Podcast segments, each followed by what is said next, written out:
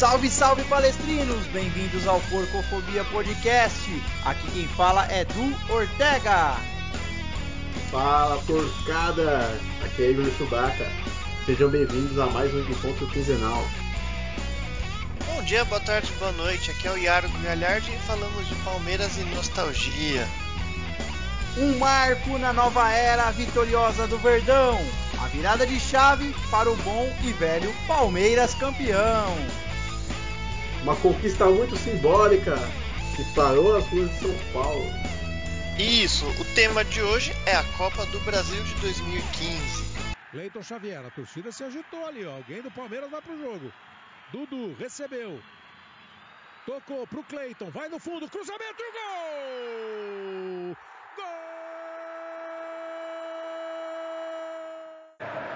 Dudu encostou, Egídio fez a passe, Barros, que bola dele, por dentro, Cleiton Xavier de pé direito!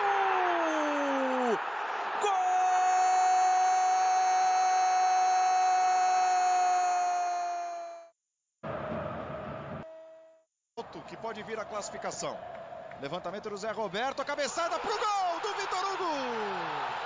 Gol!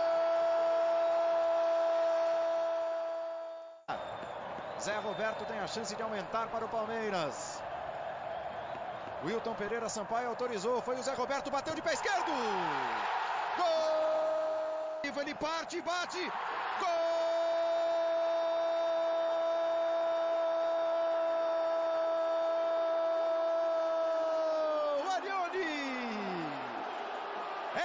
classificado Palmeiras! Chuva acabou também interferindo no ritmo do jogo. Boa bola pro Barros, a proteção chegou, o Robinho botou na frente, olha o gol do Palmeiras! Gol!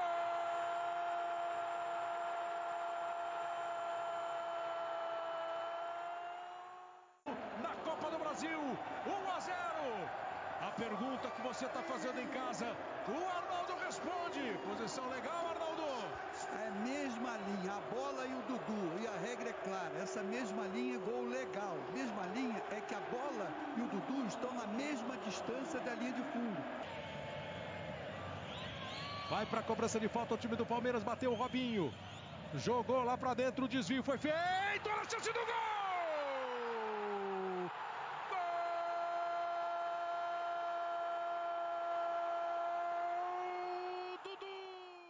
Começando aqui então mais um episódio do Porcofobia Podcast. E hoje, conforme combinado, falaremos sobre a Copa do Brasil de 2015. Isso mesmo, meus amigos, vamos hoje relembrar ao, o título da Copa do Brasil de 2015, aproveitando aí que vencemos a Copa do Brasil em 2020, que finalizou em 2021, e vamos trazer esse, esse icônico título que abriu ali o caminho para uma nova era de conquistas do Verdão. Mas antes de começarmos o nosso episódio de hoje, vamos apresentar aqui os nossos participantes de hoje, aquela rodada de apresentação, de conversa com os nossos amigos. E uma famigerada pergunta aí para cada um. Começa com você, tio Baca, e me responda: Gugu ou Faustão? Qual é o seu preferido? Rapaz, o Gugu, quando era moleque, os programas dele eram da hora, hein, mano. Hoje eu não sei se seria muito aceito, mas. Malandro. Dá saudade. Tio Baca gostava da banheira do Gugu, hein? Não, eu, eu achava louco. Porque assim, era um negócio que tinha o Padre Marcelo, depois já ia pra bunda da Maria Alexandre, o negócio ia, mano. Era um negócio muito louco, velho. Logo depois. Chewbacca gostava era mãos, de ver o pacote do Van Damme, velho. Mano, o bagulho tinha o erguei as mãos, depois tinha o. Mano, é inexplicável, cara. O Gugu é um ícone. Aproveitando então que já apareceu aí na, no meio do áudio, temos nosso amigo Iargo Galhardi. Iargo, apresente-se aí para o nosso ouvinte e responda a pergunta: Sonic ou Mario? Mario, sem dúvidas. Eu não vou me apresentar porque todo mundo já me conhece de outros episódios. E hoje, mais uma vez, contando com uma presença especial aqui. Daqui a pouco já vai virar integrante fixo, hein? Temos aqui Dudu Eindler. Dudu, Brasfoot ou Football Manager? A FM, né? É que eu acho Ah, que o Brasfoot. Que isso, que blasfêmia. eu acho que o Brasfoot Perdeu é a vaca. old school. o pior é que eu não jogo muito FM, mas eu comento bastante com, com meus amigos aqui no grupo. Brasfoot eu joguei bastante. Mas eu acho que eu sou. Eu gosto um pouquinho mais do, do gráfico, melhorzinho. Mas o Brasfoot é icônico, né? Então, começando aqui agora o nosso episódio de hoje, depois dessa descontração inicial, vamos falar hoje sobre a Copa do Brasil de 2015. Isso mesmo. Eu queria primeiro uma rodadinha inicial sobre a Copa do Brasil de 2015. Eh, eu queria ouvir de vocês como foi aquele título para vocês inicialmente, sem falar ainda da comemoração daquele dia, o que representa essa Copa do Brasil a cada um de vocês, começando aí com o nosso amigo Igor Chewbacca. Ah, cara, eu acho que foi um desafogo, né, meu? Porque a gente sabe os anos difíceis que a gente teve antes, né? Então, pra mim, cara, foi o... a esperança de dias melhores aí. Na verdade, a certeza que dias melhores viriam aí. Que a esperança na final do Paulista já veio, assim, já deu pra ver que era outra coisa. E esse título aí eu, eu pude voltar a sorrir como palmeirense. O Chewbacca falando em dias melhores, e a única coisa que me veio na cabeça foi aquela música infeliz do Jota Quest. É, respeito quem gosta, eu detesto, mas pelo amor, hein, Chewbacca, escolha melhor Mano, suas frases da próxima O vez. J Quest é a versão da Globo, ninguém gosta não, pô. Essa Eu gosto. é, é a música oficial das festas de fim de ano ainda. O cara falou do futebol manager e falou que gosta de Jota Quest, velho. Dá tempo de tirar ele do episódio aí. Daqui a pouco Perdi ele vai falar que gosta de aqui. engenheiros do Havaí também. É, aí irmãos. se for só amizade. Aí você forçou. Bom, vo- voltando ao, ao tema aqui, eu acho que foi o, o grito engasgado, né, que estava preso, principalmente da, da rivalidade que tinha se formado contra o Santos na, nos últimos anos e nas últimas disputas. Então acho que foi a, a, a lavada de alma final nisso. eu acho que foi uma mudança de chave. É, a gente mudou de patamar. Aquele título foi foi o pontapé inicial. Na verdade, o pontapé inicial foi antes, mas aquele título foi a consagração dessa mudança de chave aí que o Palmeiras vem tendo agora. Desde 2015 a gente tem anos maravilhosos aqui é, futebolisticamente que a gente não tinha fazia um bom tempo. É, e antes de falarmos dessa Copa do Brasil e desse ano de 2015, é interessante trazermos um, um panorama de como foi o contexto do Palmeiras em 2014. Né? Foi um ano um pouco duro para o palmeirense, onde o time correu muito risco de, de mais uma vez ser rebaixado à Série B. E, e ali um, um, elenco um pouco turbulento, contratações que ninguém conhecia muito. Teve até uma boa investida ali ao meu ver, né, uma boa investida no técnico Gareca, que eu particularmente gosto do Gareca, mas que não deu muito certo naquele Campeonato Brasileiro de 2014, né, Chewbacca? É, na verdade, coitado, né, cara? Eu, eu até falo, antes até do Abel chegar, eu sempre disse que eu gostaria de ver o Gareca de novo no Palmeiras, dessa vez com um time legal para ele trabalhar. Porque querendo era complicado, o Palmeiras tinha muitos jogadores, assim, difíceis, né, de, de ver, tecnicamente falando. Alguns que eram bons se lesionavam muito. Aí o Gareca chegou ainda fez uma lista de jogadores mais ou menos. E o melhor da lista que ele deu é o Prato, que foi o único que Palmeiras não contratou da lista dele. É o jovem Alione, um jogador que vinha aparecendo na Argentina como jogador habilidoso, que ninguém dava, né? Ninguém sabia se ia virar ou não. Acabou que era um jogador até mediano. O Mushi, que era um jogador mais ou menos, e o Tóbio, né? Que é outro jogador, até bom zagueiro, mas que também não deu muito certo. E o É Cristaldo, pô. É, o Cristaldo, é verdade. Veio o Cristaldo. O Cristaldo já veio, não. O Cristaldo veio foi depois, não foi? O Não, Cristaldo Cristaldo- já. Ele veio na época, foram quatro, né, ao todo. Sim, é da lista do Gareca. É, Ah, foram tá. quatro. Mas eu, eu acho que o Mushi ainda era o que tinha mais esperança, porque alguns já conheciam ele tinha disputado a final da Libertadores contra o Corinthians pelo Boca, né? Jogou aquela Libertadores de 2012. Então talvez ali fosse a maior esperança, mas é, ele era ruim, hein? Era ruim, hein, Argo? Cara, fraco. Fraquinho, fraquinho. É ruim, ruim. Só... Pro time Limi- do Palmeiras era fraco. Talvez Limitado. um time mediano ele seria bom. É, se tivesse um elenco que funcionasse, pode ser que ele talvez fizesse a função dele. Mas era um time complicado de jogar, eu acho também. É, e o curioso é que, ao meu ver, os quatro não são ruins, ruins, tecnicamente bem ruins. Aí minha visão, é, é, o Tóbio ele era um zagueiro bem útil e até caiu um pouco nas graças da torcida, né? O Cristaldo era bem raçudo ali na centroavante. E zoeiro, né? O Cristaldo se destacou bastante pela zoeira também. Sim, é, sim. Isso ajudou muito a estadia dele no Palmeiras. E o Alione era, em, em certo termo ali, um pouco habilidoso também. Aliás, onde está o Alione, vocês agora, sabem? Ele estava no Bahia, agora eu não sei. Vocês sabem? Não sei, não. Não faço ideia pra, pra e ver uma como... pergunta. O Egui não veio também nessa época aí? Lembra do, zague... do volante uruguaio? Não, Eguren, o Eguren jogou antes no Palmeiras, né? O, o Eguren eu acho que inclusive jogou ele jogou a Libertadores de 2013. Eu não tenho certeza. É, mas eu acho que, eu, que ele veio antes. Que eu me lembro, o Eguren foi antes mesmo, que eu lembro que ele chegou naquela leva Eguren, o França volante, que só dava é... problema. Foi com essa galera mesmo. Pior que esse França era bom jogador, cara. Só que foi engolido Meu, pelos problemas que ele tem às vezes. É, esses dias eu tava vendo um jogo da Série B do Paulista, português e português Santista, e ele tava na português Santista. Capitão, camisa 8 e jogando bem, hein? Segundo o Google, o Alione está no Clube Atlético Temperley, da Argentina. Jesus, nem conheço esse clube, hein? É, exatamente, eu tava vendo a mesma coisa, Iago. Wikipedia. Tava então, melhor que no Bahia, né? Aquele ano de 2014 ele foi bem turbulento. Palmeiras com péssimas campanhas, Gareca demitido. Aí Palmeiras resolveu mudar a chave, né? No início de 2015, contratou ali a principal contratação de 2015 foi o Alexandre Matos, né? Chega o diretor vitorioso no Cruzeiro, mega renomado no Brasil, e aí esse diretor ele vem com carta branca para poder reformular aquele elenco. E aí ele entra com 25 contratações, isso mesmo, Chewbacca? 25 contratações para 2015?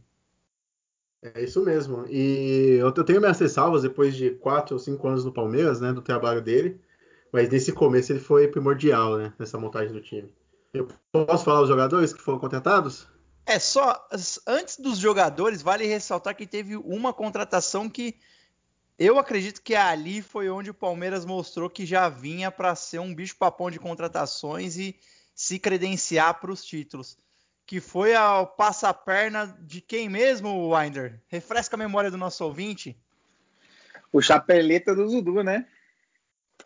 Exatamente. Esse daí, esse daí foi bom demais, porque a, a, ninguém esperava, né? Tava lá, ah, o Dudu vai para o Corinthians ou para o São Paulo, ninguém queria vir para o Palmeiras naquela época. É, é, muito bom deixar isso claro. A gente ainda não tinha a Crefisa, a Crefisa veio entrar no Palmeiras ali depois da contratação do Dudu.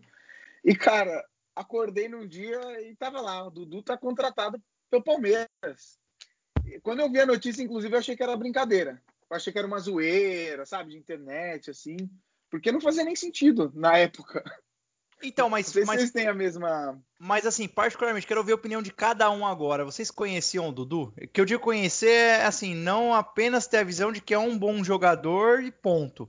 Conheciam, achavam que ia ser tudo isso mesmo?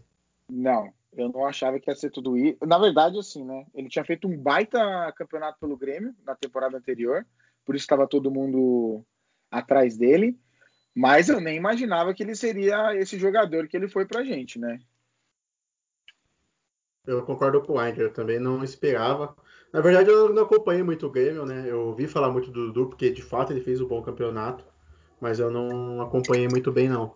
Mas o mais louco eu acho que é porque, assim, era uma novela que já vinha de umas três semanas, um mês ali, de Dudu no Corinthians, Dudu no São Paulo, e o Palmeiras nem aparecia. Não é que o Palmeiras, alguém falou lá, ah, o Palmeiras também está interessado, mas corre por fora. O nome do Palmeiras não apareceu no meio da novela. De repente talou o dedo, ah não, o Palmeiras fechou com o Dudu. Eu acho que isso que foi mais louco. E, e é, só você... complementando, eu também não conhecia o, o, Dudu, era só realmente do nome e da briga que estava entre Corinthians e São Paulo pela contratação dele. Quando veio pra gente, além da, das piadas que a gente fez, eu achei, ah, se tá todo mundo brigando pelo cara, então o cara deve ser bom, vamos ver qual é que é. Né? Mas também, obviamente, não esperava que seria tudo isso e que ele viraria esse esse ídolo, esse pequeno grande ídolo da, do clube no, nos dias atuais. E, e vamos lá, para passar as 25 contratações, vamos fazer aquela brincadeira então. Fala na sequência, eu vou falar o nome, na sequência segue a ordem aí do nosso podcast e vocês fa é, vão falar rápido. Bom, regular ou ruim? Pode ter um ótimo também, se vocês acharem, mas isso não contando a passagem pelo Palmeiras, contando o jogador em si, tá? Seja antes ou seja depois na carreira. Vamos lá. Das 25 contratações, Palmeiras contratou o goleiro Aranha. Regular. Regular. Regular. Laterais, então. Primeiro, Lucas. Bom. Regular. Regular. João Paulo. Regular. Regular. E eu nem lembro dele, pra falar a verdade. Era lateral esquerdo, né? Ruim Eu- esse. eu achei ruim também, viu? Ele era do Flamengo antes, que eu lembro. Ele jogou no esporte. Ô Edu, você tem que falar também, cara. Então vai, Aranha. É Eu o achava isentão, bom. isentão, O isentão. Lucas também eu achava bom. Agora o João Paulo era É, ruim. o, o Lucas do Palmeiras no esse ano foi bom também. Achei Mas eu falei Não, que ele mas- foi ruim. Mas o Lucas no Botafogo jogou muito. O, o Lucas no antes do Palmeiras também. Ah, mas depois do Palmeiras não jogou mais em lugar nenhum também, né? Ah, então. É, isso que eu tô falando. Mas vamos lá. Egídio. Cara, eu acho que na época esse ano até foi bom. Eu lembro do jogo contra o São Paulo que ele foi bem pra caramba. Nesse, na contratação. Dali um ano ruim. Cara, eu acho que no, no geral, bom. O Egídio é um bom jogador. Ruim. Eu vou de regular. Zagueiros, Vitor Hugo. Bom. Bom. Bom. Também vou de bom. Vitor Ramos. Cara, eu gostava desse psicopata aí, velho. Eu vou de bom. Bom também. Engraçadíssimo e cheio da. Virou Doido, até doido, meme doido. Do, do Palmeiras Mil Grau, né? Os caras Até hoje. agora, é. Mano, o Vitor Ramos, bom. Gostava dele também. Vitor Ramos regular. E eu- ele tá num time ainda da Série A, né? Eu, se eu não me engano, eu vi ele no Brasileirão perdido. Ele tava no Vitória, eu acho, ano passado. Não tenho certeza. Outro zagueiro, Jackson. Regular, batendo pênaltis, bom. Ruim. Regular. Ruim também. Ele errou um pênalti contra o Corinthians, viu, Chewbacca? Se eu não me engano, foi no, no, no Paulistão de 2018. Se eu não me engano, ele errou um. Acho que Agora, não, hein? depois a gente puxa essa informação aí. Outro zagueiro, Leandro Almeida. Não lembro dele não, cara. Sinceramente. Sério? Você não lembra do Ah, não, lembrei, Almeida? lembrei. Todo mundo lembrei. queria bater nele. É, verdade, pode crer. Nossa, Ruim. velho, foi ruim, ruim. E ele veio com pompa, hein? Ele, Ele veio com pompa, ele veio, É. acho que do Curitiba, com um bom nome, tinha feito um bom campeonato. Foi. ele era o zagueiro de- mais conhecido desses todos aí. Vocês não deviam ter me lembrado, inclusive. Mas eu não- agora vocês têm que me lembrar que eu não lembro o que, que ele aprontou que ele ficou odiado pela torcida. Cara, é tipo. Acho que ele errou entendeu? num clássico, se eu não me engano. Mas eu sei que ele ficou muito odiado na época. Foi, Mas eu foi- sei. São vários erros consecutivos, né? Não é um erro específico, acredito. Mas é porque ele veio também bem falado, né? Ele veio caro. Volantes, então. Arouca. Bom, Bom antes do Palmeiras, regular no Palmeiras. Vou com o Iago. Eu- eu- o 2015 dele foi muito bom, inclusive, mas depois foi ladeira abaixo. Não, é pela. É, eu tô falando. Eu tô, ó, é só pra constar, eu tô falando sempre pela chegada e pelo ano. Por esse ano que a gente tá falando. A Luca foi bom. Depois ele É, ramelou, não. no- fora do Palmeiras ele foi ótimo, né? Quando ele era do Santos era absurdo. No Palmeiras regular pra ruim. Mas você vê que no São Paulo ele também não jogou nada, né? É, No também é, Fluminense É, no São Paulo também não. No São Paulo não jogou nada. foi Ele ó, jogou no Fluminense, no Santos e o primeiro ano do Palmeiras ele jogou bem. alguns picos na carreira, né? Somente. O próximo agora, Gabriel Traíra. É, até aí. ó. Regular. Pior que no, no Palmeiras eu achava ele bom, cara. Não, ele jogou bem. Ele jogou bem, isso que é pior. Apesar da a trairagem deixa ele como Ó, regular eu não lembro, ruim. eu, eu não sei se vocês lembram, mas ele ia ser considerado o melhor jogador do Campeonato Paulista daquele Ele é, ano. o- ele é o que mais desarmava. É, Não, ele jogou bem no Palmeiras mesmo. Ele jogou bem esse ano, mas. Andrei Giroto, Chewbacca. Rapaz, o André Giroto, ele é regular, mas eu gostava. Ele fez um gol importante. Ruim. Regular. André Giroto ganhou regular só por causa daquele gol no Inter. É, Eu o também gol foi acho. importante, mas é ruim também. Eu também acho. Regular, Agora, agora tem um que não precisa nem votar, né? Amaral, central, é, volante. Bom. Bom, mano. Bom. Não foi ele que falou lá, não foi ele que falou lá do, do Corinthians quando caiu? Só Ah, por isso já ganhou bom. Esse, esse eu, esse eu tinha raiva dele, mano. Eu passava raiva com ele. O bicho era ruim demais, meu Deus. É, eu, eu vou dar um regular por causa do. É, é verdade. Ruim, não adianta, não vou passar isso. Thiago Santos, Chewbacca. Regular, cara. É o famoso rouba bem e entrega depois, mas é regular. Cara, eu acho que no geral eu ainda mando um bom pro Thiago Santos, velho. Vai, Dan. Olha, Thiago Santos, pra mim, ele era excelente jogador sem a bola. O problema é que a bola atrapalhava ele. Mas sem a bola, ele era maravilhoso. Foi pro Eu- Grêmio, né? Eu vou de. É, foi pro Grêmio Foi. agora, acabou de fechar. Eu vou de bom porque eu achava que sem a bola ele era um dos melhores do Brasil mesmo, pra roubar a bola. Aí tinha que roubar a bola e tocar do lado. Então eu vou de bom. O melhor jogador do Brasil sem a bola. Não, pra roubar a bola, vamos lá, pra roubar a bola. Agora meias, Cleiton Xavier.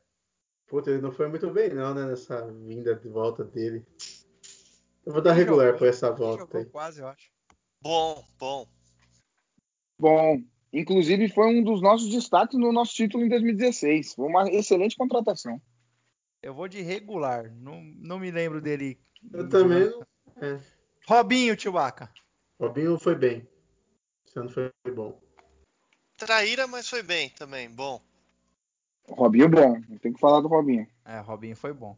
Felipe Gabriel, Chewbacca. Não, não lembro, é regular. Regular. Rapaz, quem que é Felipe Gabriel que eu nem sei. Ele, ele era aquele que, eu vou refrescar a memória, que os caras falavam que ele jogava de calça jeans molhada. Ruim. Igual o Luan, igual o Luan, atacante. É, o Denilson falava direto. de Nossa, ruim. Nossa, ruim, esse não. cara é ruim. Ele era do Botafogo. Pior que ele era um pouquinho técnico, mas ele era muito sono e ruim mesmo. Não, não... Rapaz, o último que eu lembro desse é aquele Felipe Menezes que tinha esses apelidos de soneca. Meu de- Deus. de- É, Não, o não. Menezes. Lembro, Esquece não. isso aí. Passou, passou. Zé, Zé Roberto, Chewbacca. Ótimo. Ótimo. Excelente. Virou ídolo, né? Esse daqui eu confesso que eu acho que eu vi uma partida dele só, que eu me lembre. Ri- Rider, ou lá. Ryder, Ryder Prefiro. Ipanema. Que é que ele entrou uma vez no time que eu lembro, depois não vi mais. Só usa Havaianas. Ruim. Ele- acho que ele veio do Havaí na época, se eu não me engano. Então, Não, ele veio. então eu ele devia ter trazido Havaianas, então. Não foi? Ele, ele- não, ele, ele veio da, ele veio da Fiorentina, eu acho. Ele É. estava na Fiorentina e veio emprestado. Ele veio, da, ele veio da Itália. Ele veio Ah. da Fiorentina. Só que assim, eu, eu vi só o jogo dele também no amistoso. Ele não foi mal, não, no amistoso que eu vi, mas também não jogou muito. Vou Olha, se um regular, fosse bom, tinha atrapalhou. jogado. É, É, eu concordo, mas também não atrapalhou, também não vou dar ruim pra ele, não. Vou deixar no regular. o último meio aqui, Alan Patrick. Rapaz, Alan Patrick. Regular também. Eu nem lembrava que ele tinha jogo passado pelo Palmeiras. Ruim. É, regular. Ele era É. regular. No Paulistão ele fez até alguns bons jogos, mas foi embora, acho que ele foi embora logo no fim do Paulista já, jogou muito pouco mesmo. Ele não foi pro Santos direto? Não, depois ele voltou pro Shakhtar lá. Aí Ah. depois que era empréstimo de seis meses dele. Ele eu lembro bem. E ele tá jogando no Shakhtar ainda. Semana passada foi titular na, na Liga Europa. Atacantes agora para essa lista não acaba nunca, hein? Atacantes. Alec Gol, Chewbacca. Bom, Bom. Bom. Também vou de bom. Dudu, Chewbacca. ótimo. Excelente. Excelente. Ídolo. Rafael Apesar Marques. que, deixa eu só falar aqui, o Dudu desse ano foi mais ou menos. Mas... Yes. Ô, ô, Chewbacca, ele fez os dois gols do título, velho. É, então, mas só. Isso aí foi mal. Ele bateu Ele no juiz, É pegou que o ele arrumou uma treta no Santos lá que ficou mal falada aquela treta, mas foi bom. Não, foi bom. Rafael É. Marques bom também. Rafael Marques, Chewbacca. Bom também. Jogou bem, não. Bom também. Artilheiro dos dele. clássicos.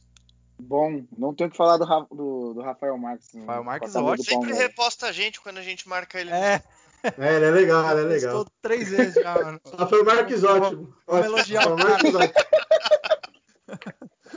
Ele até comenta as paradas, mano, direto. É, Kelvin, Chewbacca. Puta, eu gostava, fazia a funçãozinha dele, cara. Eu vou dar um bom pra ele, vai. É, Eu vou dar um regular porque ele foi mal aproveitado. Podia ter sido melhor. Vou com o Iago. Regular, foi mal aproveitado. Só que ele também não se ajudou muito, mas é regular. Eu vou dar ruim porque depois ele entortou o Zé Roberto jogando pelo São Paulo, lembra? Tá bom. Pra nós ainda. Leandro Pereira, Tiwaka. Puta, cara, o Leandro Pereira faz os golzinhos dele, mas é ruim, né? Então vou dar pra ele um regular. Cara, eu achava ele bom.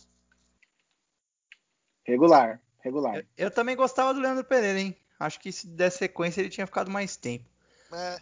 Ele Lu- voltou, ele saiu, voltou depois, mas ficou. É, É, mas quando ele voltou, foi, não fez nada. Depois ele foi pra Chape, né? Ah, Depois do Palmeiras. Ele veio da Chape e depois foi pra Chape. E o último, Lucas Barrios, Chewbacca. Cara, o Lucas Barros eu lembro de boas partidas dele, apesar de não fazer muitos gols, ele fazia uns pivô legal, ele sabia jogar, vou dar um bom pra ele. Inclusive nessa final aí mesmo ele jogou melhor que o Dudu, apesar de não ter feito gol. Bom também. Podia ter ficado mais no time, bom. É, o Lucas Barros, bom, mas ele não correspondeu à expectativa que a gente tinha sobre ele. Concordo, Ele é eu bom concordo. jogador. É, eu vou de regular. Passagem do- dele pelo Palmeiras foi decepcionante. Depois jogou pra caramba no Grêmio ainda, né? Jogou mais. Não pra caramba, mas jogou mais que aqui, né? É, então, mas pra mim esse título foi importante. Ah, o jogo contra o Fluminense jogou bem. Depois a gente vai falar dos jogos aí, eu vou falar mais dele. Vamos deixar passar. Então vamos lá. Agora passadas essas. Esse elenco que o Palmeiras contratou, 25 jogadores, era um elenco praticamente, né? Contratado. Então tinha ali a fase de adaptação, né? Então o Palmeiras ele começa, mas já começa bem o ano. Fez um bom campeonato paulista com Oswaldo de Oliveira. O time fez uma bela campanha, chegou na final e foi derrotado justamente pelo Santos na final. E, e acabou fazendo ali uma boa campanha no Campeonato Paulista, mesmo tendo um time em montagem ainda. O time entrava ali quase que 70, 80% do time novo do que tinha em 2014, né? Tinha, você tinha acho que só o Praz no gol, que era remanescente do, do ano anterior. Tinha um ou outro atleta ali. Depois o Palmeiras ele faz uma campanha bem regular no Campeonato Brasileiro, ficou em nono lugar, onde o Corinthians ganhou o título e aumentava um pouco a pressão em cima desse, desse elenco, né? Porque você faz 25 contratações e, e apenas um vice-campeonato paulista era pouco. O investimento já era alto e esperava-se mais daquele time. Só que o que embalou mesmo, que o time sentiu que dava para ganhar naquele primeiro ano, até mesmo por ser um ano de montagem de elenco, foi a Copa do Brasil, né? Copa do Brasil que era um torneio que já nessa época já tinha entrado dos times da Libertadores, mas tinha um caminho um pouco mais fácil ali para o Palmeiras ir buscar um título. Lembrando que o Palmeiras vinha anos já sem uma boa campanha, sem grandes títulos, tendo justamente o último título sido conquistado, uma Copa do Brasil. E aí, como começou essa Copa do Brasil, Chewbacca? Conta pra gente como foi o primeiro jogo que o Palmeiras faz dentro dessa, dessa competição. Ô, Rapaz. Edu, só relembrando que Copa do Brasil de 2012 para os interessados, já temos um episódio sobre isso. Volta aí algumas semanas e escutem caso queiram relembrar essa conquista. Obrigado, pode seguir. E, Edu, né? só deixa, eu, só deixa eu falar só uma coisinha aqui. A gente tem que fazer um- uma pausa e falar que essa semifinal contra o Corinthians no Paulista foi muito importante para esse time também, para confiança. Concordo. Ah, sim, va- O Palmeiras vale. ganha lá na arena, concordo com o Sim, sim, isso vale, vale ressaltar que o Palmeiras ele é vice-campeão paulista na, na final justamente contra o Santos, mas essa semi contra o Corinthians traz mesmo um ali um, um desabafo para aquele time, até porque o Corinthians vinha de anos conquistando títulos importantes, né? E a gente estava meio cabisbaixo, né, né, Chewbacca? E com um time Sem bom, né? dúvida. Sim, o Corinthians tinha um timaço. E o Palmeiras tinha um time assim, que apesar das muitas contratações, não era um time bom ainda. O Palmeiras montou uma boa base de time para ir bem no ano e depois ir se reforçando, né? Porque o time antes era horrível. Então, é, de fato, essa, essa ida para a final do Paulistão já deu uma boa animada. E depois aí a gente conseguiu melhorar. E o primeiro jogo da nossa Copa do Brasil foi na Bahia contra o Vitória da Conquista. Passamos o carro 4 a 1 O Palmeiras veio a campo com Cristaldo. Oh, perdão, que eu peguei aqui na, na, na parte errada. Vamos de novo. O Palmeiras veio a campo com Fernando Praz, Lucas, Tóbio, Jackson e João Paulo. Gabriel e Aoka na volância. Alione, Robinho e Dudu no meio. Na frente o Cristaldo, que é o time aí do nosso Oswaldo de Oliveira. Você vê que o- nessa época, né, o o time ele era bem. Não tinha um time fixo, né? E a cada hora entrava algum jogador ali na defesa, no meio. Não tinha uma base montada ainda, né? De 11 mesmo. Mas, mas você vê, né? Em março o time ainda tava muita informação, não tem nem como.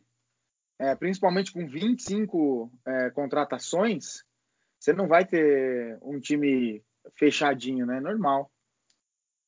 E agora, eu não sei vocês, É um mas assim, montagem. Eu tenho a percepção, eu fui em muitos jogos daquele Paulista, até porque foi o ressurgimento do Palmeiras, então, não sei vocês, mas eu queria muito ir nos jogos, porque sentia vontade É. de ver o Palmeiras bem novamente. Allianz E- Parque chegando novo, né? É, Eu fui em exatamente. todos. E aí eu não sei, eu não sei vocês, é, mas eu eh, não sei se é também porque eu fui mais vezes ao estádio nesse Paulista, praticamente fui em todos também em casa. É, mas eu, eu tenho a percepção de que o futebol que o Palmeiras melhor jogou desde 2015 até 2020 foi com o Oswaldo de Oliveira. Tipo, que eu digo, eu não digo de resultados, de, mas de, de ir pra frente e golear e jogar bem. Pra mim foi aquele time do Paulista. Não sei se vocês também têm um pouco essa percepção. Não, é assim, é, eu não falo nem dali pra frente, né? Mas dali pra trás, como a gente tinha muitos times sofríveis, né? De fato a gente enchia o ouro. Mas é o Paulista, né, cara? Não adianta É, você... mas então, é o Paulista, mas eu lembro que foram duas goleadas em cima do São Paulo, se eu não, Ah, sim, sim. É, foi um, um- um- Se eu não me engano, não perdemos nenhum clássico naquele Paulista. Depois no Brasileiro, inclusive, veio mais uma goleada em cima do São Paulo. Fora os resultados dos Ga- times menores, né? E, e nós ganhamos do Corinthians também lá em Itaquera, 2 a 0 que Eu acho que foi o Isso. último jogo do Valdívia, inclusive. Foi na Também. sequência. Eliminamos É, teve eles. gol do Rafael e Marques, é isso mesmo. Esse, no primeiro turno ali, já ganhamos de 2 a 0 deles. Então o time Jogava, jogava. bem o time. É, o time. ele- eu lembro que ele jogava muito ofensivo. Que era ali o Dudu, o Rafael Marques, o- até o Kelvin jogava às vezes. E no E- papel esse foi um dos melhores elencos que a gente teve nos últimos anos mesmo, mesmo depois. É, Eu achava mesmo. bem também. montado, ele era, é bem redondinho, né?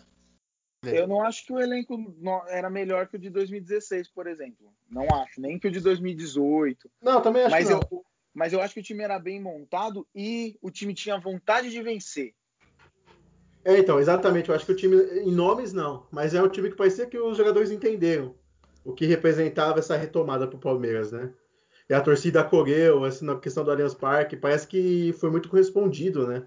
Mas também, jogadores. talvez porque também eh, foram muitas apostas em jogadores de times menores que estavam buscando espaço, né, no, no futebol brasileiro. Ou jogadores que já tinham jogado bem, como o caso de Rafael Marques, o próprio Gabriel, o Robinho, só que esperavam uma, uma chance num grande clube brasileiro, né? Que foi, foi o caso do Palmeiras. Aí tinha Vitor Hugo, que ninguém conhecia, vinha do América Mineiro, Thiago Santos. Então eram jogadores que estavam querendo se mostrar né, no cenário nacional. Pode ser um pouco disso também. Eu acho que aí veio um valor do Alexandre Matos, nessa época dele, apesar das ressalvas que eu tinha nos anos anteriores. Mas ele montou um bom time com nomes ali que eram pagáveis para a época do Palmeiras, né? Ele conseguiu montar uma boa equipe. E ele, para mim ele tem esse mérito, apesar dos desméritos, ele tem esse mérito. Eu só Até queria porque- abrir um, um parênteses antes sobre o Vitória da Conquista. A gente já volta no Palmeiras, mas que eu tô lendo aqui no roteiro. E não sei se vocês repararam, mas o goleiro do Vitória da Conquista na época era o Viáfara. Aquele que foi goleiro da seleção colombiana por anos e anos a fio. É, que jogou no Atlético Paranaense, né? No, É, eu até Atlético Paranaense e no ele, Vitória. né? E no No Vitória, é Vitória normal. É, também. É. também. Essa eu não sabia, hein? Já devia estar em fim de carreira também. Ah, com certeza. Como o Chewbacca bem disse, então essa, essa primeira fase termina 4 a 1 né, Chewbacca? É isso aí, 4 a 1 Gols do Cristaldo, Alione, Robinho e o Dudu. O nosso Dudu. E no Vitória da Conquista, como disse o Iargo, só o Viáfora aí que é o nome legal para falar, que o resto ninguém vai dar a mínima, ninguém é conhecido. Então a gente continua daqui para frente. Como previu o regulamento, o Palmeiras então fazia mais de dois gols fora de casa e passava já direto para a segunda fase. Segunda fase então da Copa do Brasil, o Palmeiras vai encarar o Sampaio Correia, lá em São Luís do Maranhão, como diria o Galvão. Conte-nos para o nosso ouvinte, Winder, como foi esse jogo lá em, em São Luís? Cara, o Palmeiras conseguiu sair perdendo, né, do, do Vitória, do, do Sampaio Correia. E, aí a gente, eu, eu, lembro que foi um jogo bem ruim, é, porque você vai jogar contra um Sampaio Correia lá no, lá em São Luís do Maranhão, você fala assim, ah, o Palmeiras vai atropelar, né? Mas foi um jogo ruim, um gramado ruim, e a gente achou um gol lá com o Cristaldo no, no segundo tempo. Mas trouxemos um resultado ok, né? Pro, pro Allianz Parque no, no segundo jogo.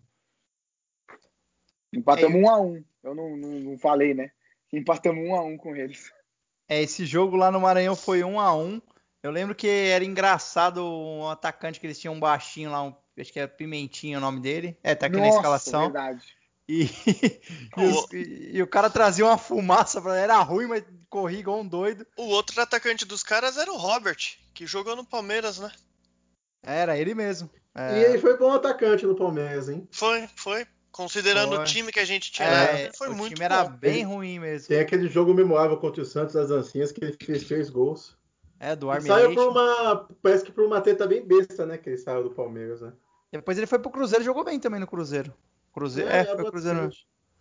E só passando as escalações do dia aqui então, Sampaio Correia veio com Milton, Rafael, Daniel, Damião, Luiz Otávio, Edivani e William Simões. Moisés, Dionis, Rai e Valber na frente, Pimentinha e Robert. Palmeiras que veio escalado com Jailson, Ayrton, Tóbio, Jackson e Vitor Luiz, Amaral e Renato, Kelvin, Alan Patrick e Ryder na frente, Gabriel Jesus. Essa foi a estreia do Gabriel Jesus com a camisa do Palmeiras. Quem era esse Renato no meio, vocês lembram? Cri, cri. Não. Renato? Tô tentando lembrar, hein? Cara, ah, deve ter, deve ser é o Re... ah, aquele base, né? Renatinho né? que era da base? É, da é, eu ia falar que era da base. É ele mesmo. Eu lembro do, do Ayrton, que também veio com, com, com toda a pompa e não rendeu o esperado, né? É, ele tinha vindo um ano antes, né, do Curitiba. O... É. é, ele fez gol na gente na final da Copa do Brasil, né? É, foi ele mesmo. Inclusive. Fez... Acho que foi aí que ele foi contratado. Foi, foi esse gol aí que contratou ele. e o. Talvez eles contrataram o Betinho lá, eles não são idiotas nesse ponto. Tem esse fato curioso, foi a estreia do Jesus. E, e aí fomos pro segundo jogo, então. Segundo jogo no Allianz Parque. E o Palmeiras, então, ali ele desencanta. Faz 5 a 1 no Sampaio Correia e já tira aquela zica né, do empate em 1 a 1 o medo de ser eliminado em casa para a equipe inferior do Sampaio Correr. E o Palmeiras assim passava com uma bela goleada, hein, Iago? Conta pra gente quem fez os gols e as escalações desse dia, desse grande resultado pro Verdão. Palmeiras entrou em campo já com uma escalação totalmente diferente do jogo anterior. Veio com Fernando Praz, Lucas, Wellington, Torugo e Egídio, Amaral, Gabriel, Rafael Marques, Zé Roberto, Dudu e o Churry. Os gols foram de Torugo, Cristaldo, Zé Roberto marcou duas vezes e o Kelvin no final. O Sampaio Correia descontou com Dionis. Então, resultado final 5 a 1 fora o baile. Eu acho que esse aí foi o primeiro gol do Kelvin com o Palmeiras, que eu lembro que já estava 4 a 1 a gente já estava classificado, e quando ele fez o gol comemoraram bastante, inclusive. Eu acho que eu não lembro nenhum gol do Kelvin no Palmeiras. Não, é, eu lembro desse gol que você falou agora, eu lembrei, na verdade. Dessa festa toda, o jogo já definido, ele faz do gol e a galera abraça, foi, foi bacana esse gol.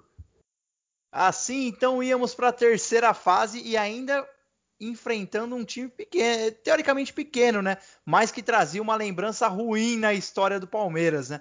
O Palmeiras ia enfrentar o Asa de Arapiraca e o primeiro jogo, mais uma vez um jogo ruim do Palmeiras, termina em 0 a 0. E aí a partida vai ser decidida no segundo jogo lá. Na verdade não é o de Arapiraca esse aqui, né? Ou era? Porque o jogo em Londrina. É ele mesmo, Asa de Arapiraca. Mas por que o jogo é em Londrina? O... Ele vendeu, Porque acho. O... Ah, é isso mesmo. Ele vendeu. Criou até uma polêmica, é, criou até uma polêmica.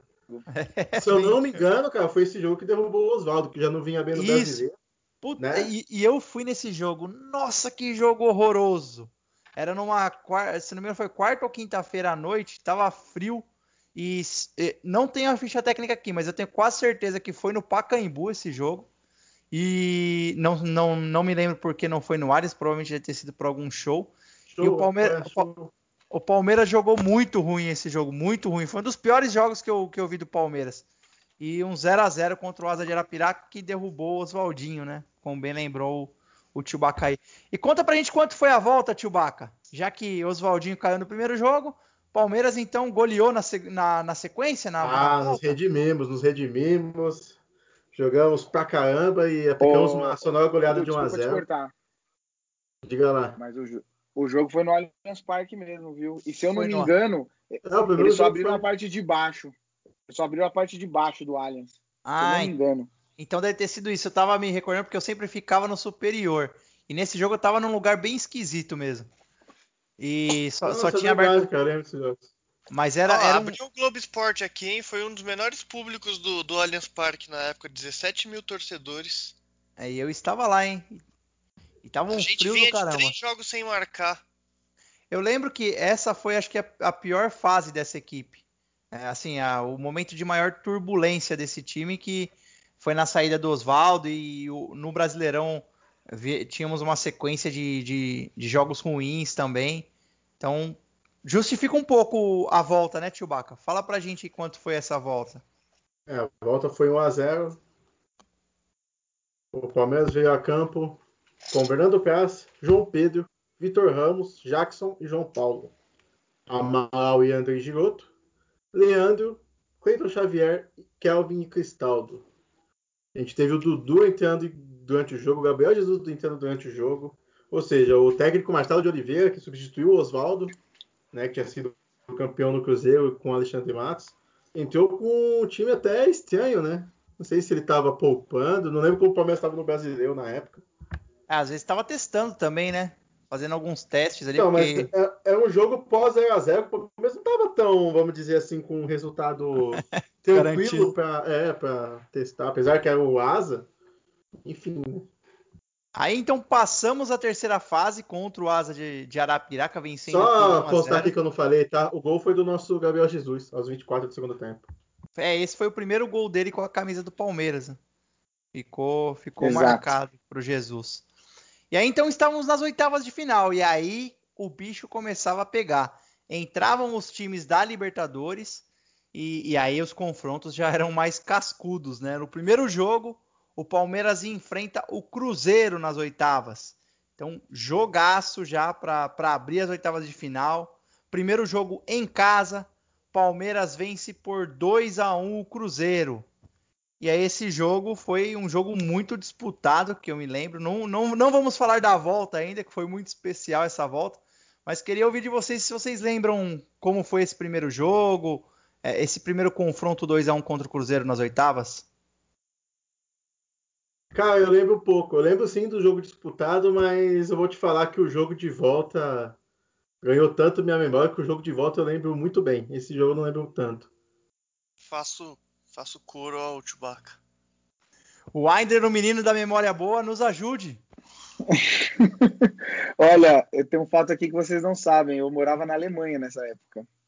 então, tá, e... Tava pior do que nós, então. Pra... Não, e, e, o que acontece né, nessa época aí, quando o, o, horário de verão não tinha entrado lá, ou tava aqui, eu não lembro, cinco horas de diferença. Então, esses jogos para mim começavam três horas da manhã.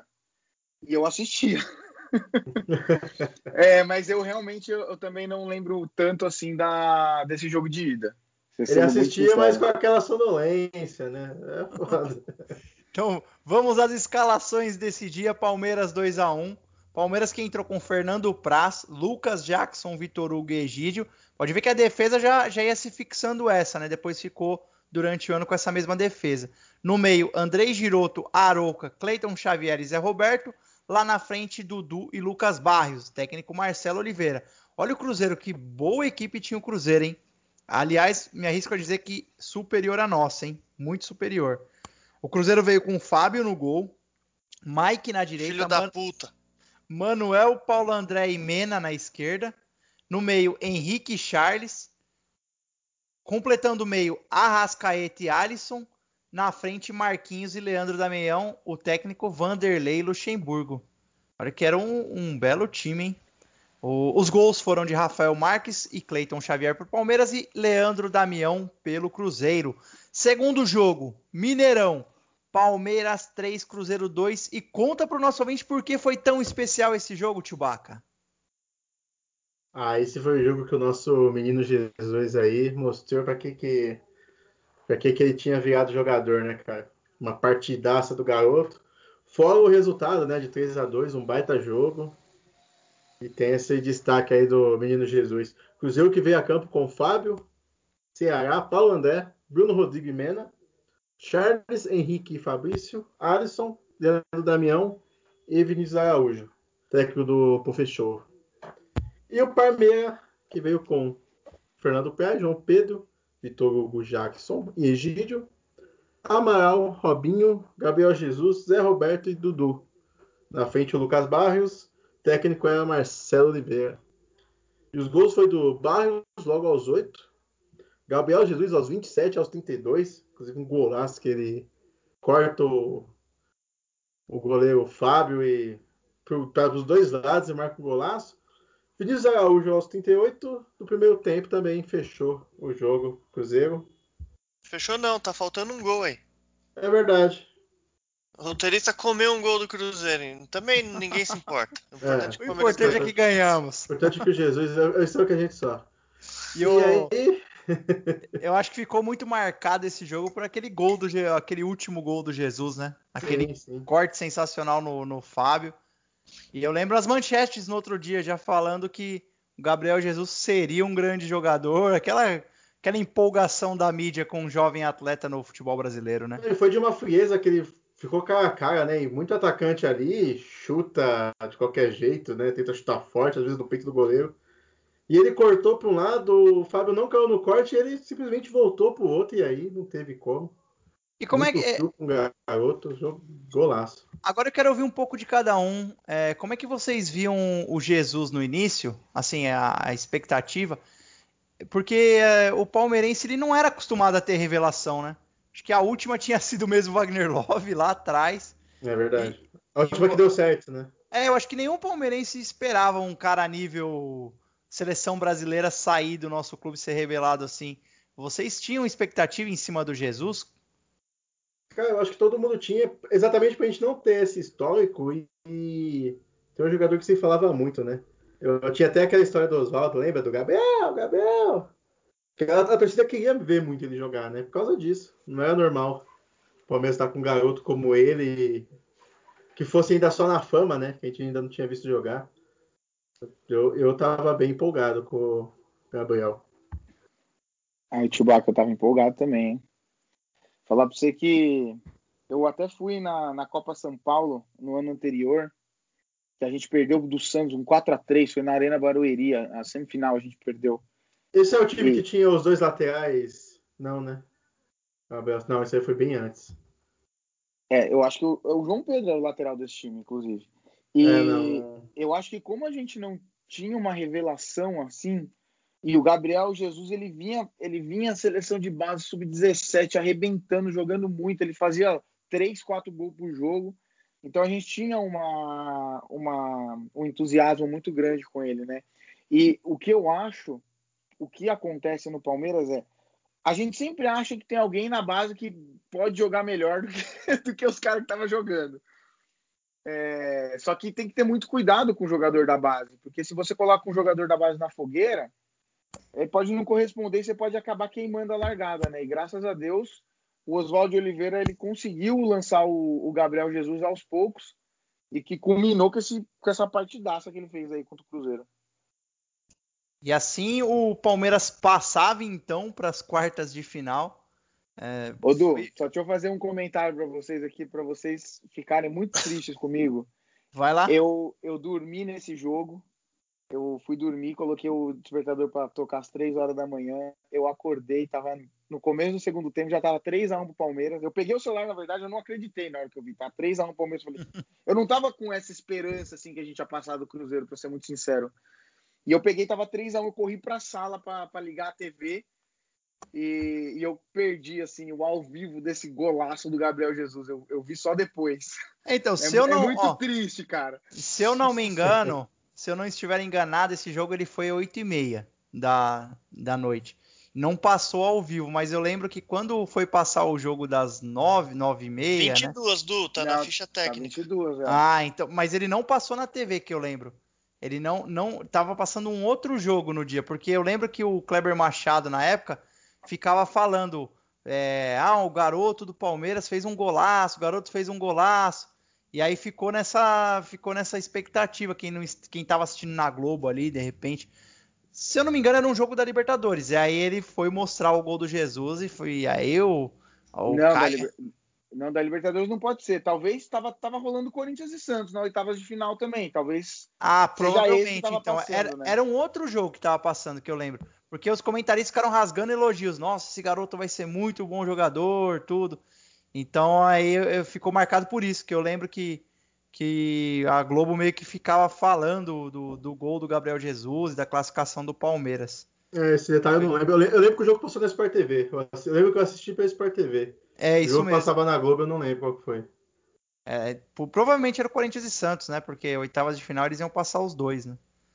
Então o Palmeiras Eu só, eu só queria dizer que quando você disse o nome do Mike lá no primeiro jogo, eu xinguei em microfone aberto, porque eu ainda tô com um ranço dele de como ele bateu o pênalti ontem, tá? Só, É, só por isso que, eu, é, que eu xinguei o o Mike, tá?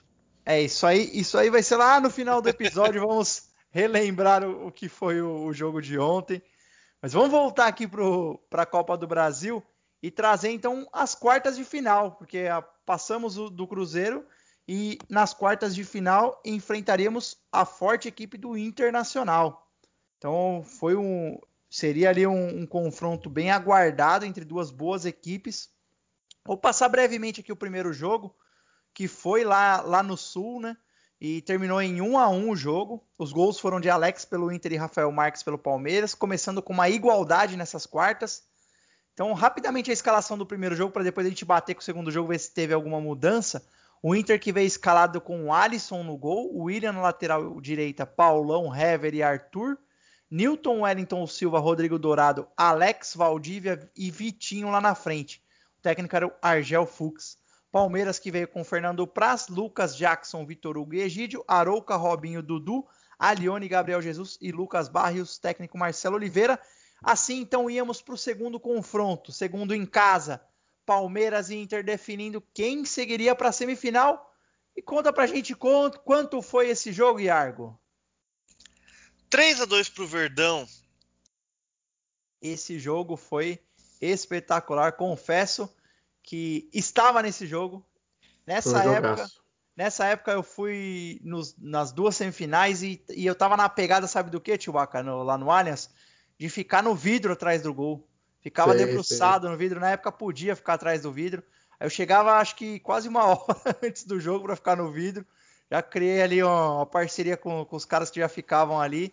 E ficava atrás do vidro. Era, era o setor chato ali, né? Não sei se vocês gostavam de ficar naquele setor. Que era o, que é o Sul, se eu não me engano, que é onde ficam os corneteiros ali. Puta, É. cara, eu gosto muito do Gol Sul. Gol Sul. Eu gosto É, também, fica bem perto. Hoje em dia eu já não gosto mais, porque tem muito corneteiro lá. É, é meio chato ficar lá. Mas eu gostava de ficar no vidro.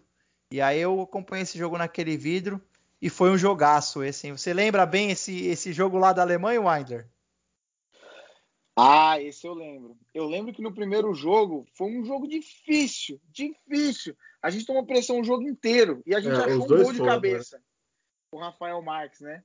É, a gente até jogou de cinza no primeiro jogo. Agora o segundo jogo, cara, é, começou com um pênalti duvidoso pra gente, né? Que o Zé Roberto fez. Ou esse foi contra o Flu? Acho que esse foi contra o Flu. É, só que a gente fez um 1 a 0 e, e parecia que tava tudo caminhando bem é, com- com- contra o Inter, né? E, e daí a gente. Não, peraí, calma aí. É, foi A 1 a gente fez 1 a 0 0 Eles, e eles empataram. Isso. Eles a gente empataram. fez 1 a 0 com o Vitor Hugo aos 7 minutos, né? Isso, e, é, a- e- e foi tipo primeiro lance lá, gol de cabeça do Vitor Hugo, tranquilo. E aí aos 37 foi o pênalti. E aí o Zé. Roberto fez o gol de pênalti aos 37. Tava 2 a 0 tava tranquilo, né? Tava um jogo controlado. E... É, tava 2x1 na real, né? O Não, não, fez tinha- não, dois. tava Não, 2 não, a tinha 0 virado 2 a 0 Os 12 Virou do segundo 2 a 0. tempo que ele fez. É, Exato. 2 a 0 que eu lembro que no estádio tava aquele clima de, de já, já estamos na, na semi, tranquilidade, 2 a 0 E aí logo no, no começo do segundo tempo, ali no início, o Anderson diminui. Aí É já verdade. É verdade, cria, é uma, verdade. cria uma Já dá o tensão. nervoso, é. E aí logo aos 20, E, e eles ficaram na pressão. e os caras na pressão. Mas Aí- desde o começo do segundo tempo, o Inter já veio assim, Cara, é tudo ou nada. Eles vieram por tudo ou nada. É, e o empate já era deles, né? Porque O empate era deles, né? tinha o gol O fora. Inter não tem jogo fácil, né? Nunca tem. Incrível, Nunca cara. teve, Nunca é, tem jogo exatamente. fácil com o Inter. Aí aos É um time 28, que encrespa contra o Palmeiras de um jeito. aos 28 do segundo, o Lisandro Lopes empata e aí virou um drama. um drama, mas que durou pouco, né? Porque logo na sequência o, o Santo Andrei Giroto mete uma cabeçada lá que não sei da onde a bola bateu no. É, jogada do Alione. Jogaram Joga- o Galeone. E o pior desse, assim, pior que foi tão balde de água fria, porque o Internacional tava numa pegada, se ele continuasse, poderia dar mais jogo. Só que você viu que ali deu uma desmontada no time internacional, cara. É. É que eu Foi me lembro, mesmo. de- depois desse Foi gol aí, o. Inter chegou poucas vezes no ataque. É, não, cara, aquele gol que desmonta, né? Tipo, pô, a gente se matou pra fazer o. E esse, e- esse gol eu lembro bem porque ele foi bem no gol do vidro que eu estava. Putz, a bola batendo, eu ouvi o barulho da trave e E esse jogo eu lembro, cara, que eu, tá, eu tinha, acho que trabalho na faculdade, eu não pude ir no jogo. E eu vi o primeiro tempo, voltando pra casa, e assisti o segundo em casa. Voltei correndo pra casa. E, meu, esse jogo é memorável, cara. Eu devo ter acordado o prédio lá na Alemanha. Esse gol aí. E ninguém entendendo, né? Porra. Aqueles eram só o cara brasileiro lá no. ali é, é importante é importante ressaltar que ali começava a- o time já ganhar fama, a- aquela tarimba de campeão, né? Porque é- eram grandes jogos com adversários difíceis como Cruzeiro e Inter. O time vinha recuperando ali a, a moral dentro do futebol brasileiro e do outro lado já viu o Santos passando também. Então ficava de olho no rival e, e crescendo aquela moral para chegar no título mesmo. Estádio, aí o estádio já ficava abarrotado, né? Era- Todo jogo era 30, 35 mil pessoas, o Allianz sempre lotado e a torcida apoiando até o último. né? Só pa- passa as escalações pra gente, Weidler, para finalizar esse belo jogo 3 a 2 Palmeiras contra o Inter. Cara, o Palmeiras veio com Fernando Praz, Lucas Jackson, Vitor Hugo e Zé Roberto. Amaral, Aroca, Dudu e Robinho. Gabriel Jesus e Barros. E o Internacional veio com Alisson, você vê, o Inter tinha goleiro de seleção. Na Alisson William, na época nem- ainda não, né? É, William, Paulão, Hever e Hernando. Rodrigo Dourado, Newton, Alex e Anderson. Valdívia e Lisandro Lopes. E o técnico era o Algel Fux. Boa equipe. Era um bom O time mesmo, bom. Aí então o Palmeiras ia para as semifinais e ia enfrentar a boa equipe do Fluminense. Lembrando que aqui já era um Fluminense que não estava tanto na pegada do, da Unimed, mas ainda tinha o contrato com a Unimed, mas já tinha- os grandes nomes já estavam saindo. Mas era um bom time esse time do Fluminense. Ele mesclava muito bem alguns eh, jogadores já tarimbados com jovens talentos Já tava virando Unimerd. já, já tava na- na- nas vacas magras o Fluminense. Passando rapidamente o primeiro jogo. Derrota por 2 a 1 lá no, no Rio. Gols de Gum e Marcos Júnior para o Fluminense. O Palmeiras diminuiu com o Zé Roberto. Então o Palmeiras voltava aqui para São Paulo com a desvantagem dos 2 a 1 desvantagem no placar, e enfrentar o Fluminense em sua casa, no Allianz Parque.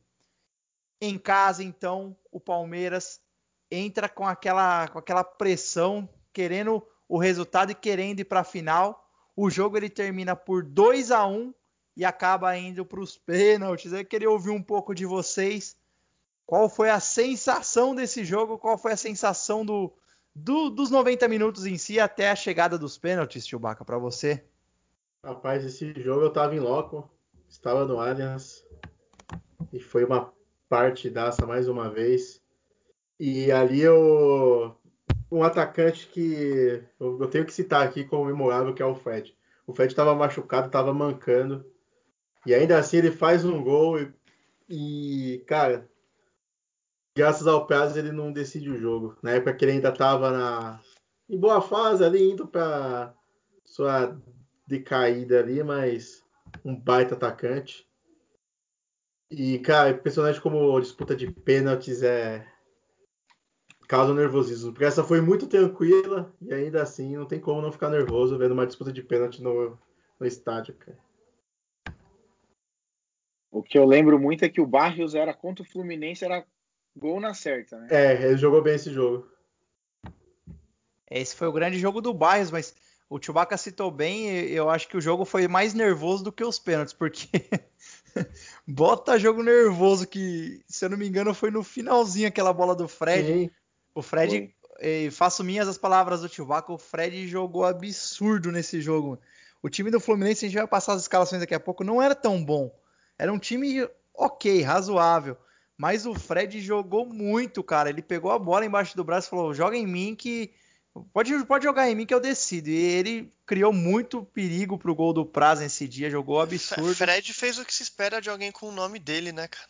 Exatamente. É, inclusive, eu vou puxar a conversa que estávamos no grupo lá, Iargo, que nós temos. Que tem uns flamenguistas chatos lá. Para vocês, no auge, vocês ficariam com Gabigol ou Fred? Fred. Fred. Fred. Rapaz, o Cara, Gabigol e... fez dois gols na Europa na passagem dele. E eu lembro o gol de cobertura do Fred no Real Madrid, quando ele tava no Lyon, que meu Deus, cara. Então, e eu, fa eu falo isso, que eu sou mil vezes mais Fred, e os caras acham um absurdo. Falam que o Gabigol é mais jogador, que o Fred é cone. Eu falei, o, Gabi, o, o, Fred já jogou Copa do Mundo com a 9 do Brasil, gente. Duas Copas do Mundo, né? Ele foi Exato. Ele foi Não, uma que tinha Ronaldo e Adriano ainda, tipo de titular. Já, ali, você já perde duas vagas ali, né? Cara, o cara que deixa de ser chamado, que não quer ser chamado de Gabigol pra ser chamado só de Gabi, ele já não merece nem estar na discussão, cara. O Fred, pô, na Europa ele se consolidou, ficou no Lyon lá, por, ganhou acho que cinco títulos franceses, é ídolo no time, eliminou o Real Madrid em Champions. O Fred tem, fazendo gol, o Fred tem um baita currículo, cara. É, tecnicamente eu acho ele muito superior ao Gabigol. É, e tecnicamente também. Também. É um baita atacante. É que os caras pegam o final dele ali, do Cone e tudo, né? E no final da carreira, tudo bem, ele ficou mais parado mesmo, até porque. É, eu acho Mas que é um ele jogador ficou, tecnicamente. Na verdade, ele, ele ficou marcado por causa da Copa de 2014, né? Que, que ele não fez nenhum gol. Não sei se ele não fez nenhum, mas sei que ele não fez é, muitos gols. Né? chegou sem nenhum. Mas e a bola não chegou também. Né? A bola não chegou no cara, é. Exato. É, aquele time era ruim, né? De 2014. É, um time complicado, cara. Não tinha. Se depender de Oscar e Hulk para armar jogada, porque vai querer o quê? Né? Mas tem outra coisa, não dá para comparar o futebol brasileiro com uma Copa do Mundo, né? Exatamente. É, exatamente. Tem é outra pegada também. E por mais que você vá comparar futebol brasileiro, o Fred foi três vezes artilheiro do Brasileirão, né? É, sim, sim. Não foi é... campeão brasileiro, foi campeão. Bicampeão, né? Acho que é, ele, ele tava nos dois, eu acho, do Fluminense. Então é o Fred, muito bom jogador mesmo. Cara, assim, um time que tem Arrascaeta, volta... Everton Ribeiro, Diego te servindo, o mínimo que você tem que fazer é gol, cara. É Bruno Henrique correndo igual um louco nas pontas. E vale lembrar também que o Fred, quando ele volta pro Brasil, ele já volta mais maduro também, que ele teve uma carreira, como eu disse, consolidada na Europa, ele ficou muito tempo lá. Ele volta ali naquela, nos 30, 30 e poucos anos para jogar no Brasil e ainda assim ele teve aí uns 5 anos de destaque aí no mínimo. É, ele voltou depois dos 30 mesmo. E mesmo assim jogou muito. E esse jogo foi mais uma vez um teste para cardíacos dos palmeirenses, né? 2 a 0 no primeiro tempo, gols de Barrios, os dois gols do Barrios, na verdade. Quando a torcida já achava que estava tranquilo, que estávamos na final, o Palmeiras consegue é, tomar um gol do Fred aos 25 e tomar a pressão final do Fluminense. Assim o jogo ia para os pênaltis e o torcedor do Palmeiras em choque é, com, com a vaga é, ali em risco. E só passando as escalações antes de passarmos como foi a disputa de pênaltis. Palmeiras veio com Fernando Praz, Lucas Jackson, Vitor Hugo e Zé Roberto. Zé Roberto aqui já na lateral. No meio, Amaral e Matheus Salles. Robinho e Dudu. Na frente, Gabriel Jesus e Barrios. Aí já o Marcelo Oliveira já vinha com a escalação Gabriel Jesus, Dudu e Barrios, né? O Fluminense escalado com Diego Cavalieri, Wellington Silva, Gum, Marlon e Breno Lopes, que não é o nosso Breno Lopes. Jean, Cícero, Gustavo Scarpa e Vinícius. O Scarpa é o nosso Scarpa. E na frente, Marcos Júnior e Fred. Lembrando que o Gerson entrou na metade do jogo, que é o Gerson que hoje está no Flamengo. Ele jogava de atacante na época que eu lembro, no, no Flu. É, e os pênaltis? Conta pra gente quem bateu os pênaltis, Chewbacca. Como foi essa. Como foram as cobranças? É, como eu disse, né, cara, foi uma disputa de pênaltis tranquila. O Palmeiras venceu por 4 a 1 Os pênaltis do Palmeiras foram cobrados, todos convertidos por Rafael Marques, Jackson, Cristal e Arione. E o Fluminense, só o Jean, que foi o nosso Jean, que fez. O nosso Gustavo Scarpa perdeu o Gum perdeu. Então foi bem tranquilo, assim, foi uma disputa de pênaltis que a gente não teve muito problema, assim, foi logo o Palmeiras fazendo, o Fluminense já errando, nem chegou a acabar, né, todas as cobranças, mas ainda assim, a cada cobrança de pênalti é um nervosismo. Que... Gustavo Scarpa batendo pênalti é 8,80, né, ou ele bate muito bem ou ele bate mal e perde. É. Às vezes ele bate mal e, perde, e ganha, Não, ele faz, igual contra o ele, Corinthians. ele- Gente, ele escorregou nessa cobrança, Scarpa. Não sei se vocês lembram. Contra o, o- no Fluminense, né? É, É, ele tava no acho que tô flu, por ele cima. escorregou. Ele foi chutar, escorregou e isolou. É, foi pra cima a bola. E assim então passávamos pra final. Íamos pra final, encontrávamos o Santos na final, o nosso rival na época, porque o Palmeiras vinha de confrontos contra o Santos, rivalidade Fernando Praz e Ricardo Oliveira. Vamos falar brevemente do primeiro jogo. Vila Belmiro, Santos 1, Palmeiras 0. Um jogo onde não, não lembro, não sei se vocês lembram, o Palmeiras jogou muito mal. Eu lembro muito bem desse jogo, o Palmeiras jogou mal. O Santos dominou o jogo, fez 1 a 0. No último minuto, o Santos teve a chance de fazer o segundo com o saudoso Nilson, acho que é o nome dele. O Nilson Nilson. perde o Nilson, gol. grande Nilson, um grande abraço onde quer que você Palmeiras vinha esteja. jogando mal, né, cara? A torcida do Vinha Palmeiras jogando mal. E aí traz pra volta com o resultado de Agora- 1 a 0 apenas. Mano, mas olha, parece que quando é pra ser, é, né, cara? Porque olha só, a gente pega Palmeiras Internacional, quando a gente acaba de perder a vaga, o Palmeiras encontra um gol com dois jogadores praticamente que ninguém esperava, né? O Alione e o Giroto. Aí contra o Fluminense tem esse gol que o Fred perde, que é difícil ele perder. E no finalzinho, ele e o goleiro, e ele bate, o goleiro defende. E esse gol que o Nilson erra sem goleiro. E vou, É uma sucessão de sorte que. Impressionante. E o Palmeiras estava jogando mal mesmo. Tanto que todo mundo já colocava o- Santos como, como campeão, 90% favorito. E eu não sei se vocês lembram, mas adiaram a partida. Eu não lembro por que, que adiaram a partida. Mas era para ser o Santos dois. pediu, acho. O Santos pediu o pé de Eles estavam com alguns jogadores machucados, aí eles quiseram Isso. voltar os caras, né? E E aí a- o Palmeiras foi reencontrando o futebol naquele mês de, de novembro. é, a- ficou um mês sem o jogo, né? Se eu É, não me engano. entre o primeiro e o A- a- segundo. É, a diferença foi um mês e foi o que o Palmeiras é, recuperou. É, foi isso mesmo. Ó, o primeiro jogo ele foi em 25 de novembro. Não, aqui tá. Não, não tá um mês, não, Ah, mas os teve- jogos seriam 4 e 25 de novembro, eles foram para 25 de novembro e 2 de dezembro, mas foi por É aí. pressão do Ah, Santos. é, é, É, foi adiou o primeiro, isso mesmo, isso mesmo. Adiou o primeiro. E aí o Palmeiras se reencontrou. Só as escalações breves aqui do, do, do primeiro jogo. O Santos veio com Vanderlei, Victor Ferraz, Gustavo Henrique, David Braz e Zeca. Thiago Maia, Renato e Lucas Lima, Marquinhos Gabriel e Gabigol, Gabriel. O Gabriel e Ricardo Oliveira. Desculpem, faltou o, principal centroavante, né? Timaço do Santos, hein? Palmeiras, Fernando Praz, Lucas Jackson, Vitor Hugo e Zé Roberto, Matheus Sal- Matheus Salles e Arouca, Robinho, Dudu e Gabriel Jesus com o Barrios lá na frente. Jogo da volta. Vale lembrar que nessa volta não tinha é, o Gol fora, o gol qualificado. E aí o Palmeiras enfrenta o Santos em casa, no Allianz Parque. Conta pra gente quanto foi esse jogo, Iargo. Eu não devia nem estar contando, né? Acho que todo palmeirense que se preze deveria saber, mas foi 2 a 1 para o Palmeiras após muito sufoco e aquele jogo pegado, difícil, né? sofrido, final de campeonato. Santos favorito, com a vantagem do, de ter ganhado o primeiro jogo. Foi, foi foda. Agora eu quero ouvir um pouco de vocês, onde vocês estavam nesse jogo e o que representou essa vitória, já contando ali como foi o jogo para o nosso ouvinte também. Pode começar, Chewbacca. Cara, esse jogo eu. Eu tava em épocas aí de últimas provas na faculdade, cara. Eu lembro que eu fiz a prova correndo, vim pra casa correndo pra pegar. Cheguei em cima do jogo, eu nem marquei nada, cara. Não marquei bar, não matei com amigo nenhum. Porque eu fiz a conta certinho de terminar a prova tal hora, sair, pegar o ônibus e ir pra casa. Deu certo, desde o primeiro minuto eu peguei de casa. E assisti sozinho, cara, com a cerveja na mão, o manto debaixo da TV e E o nervosismo. e o nervosismo aflorado, cara.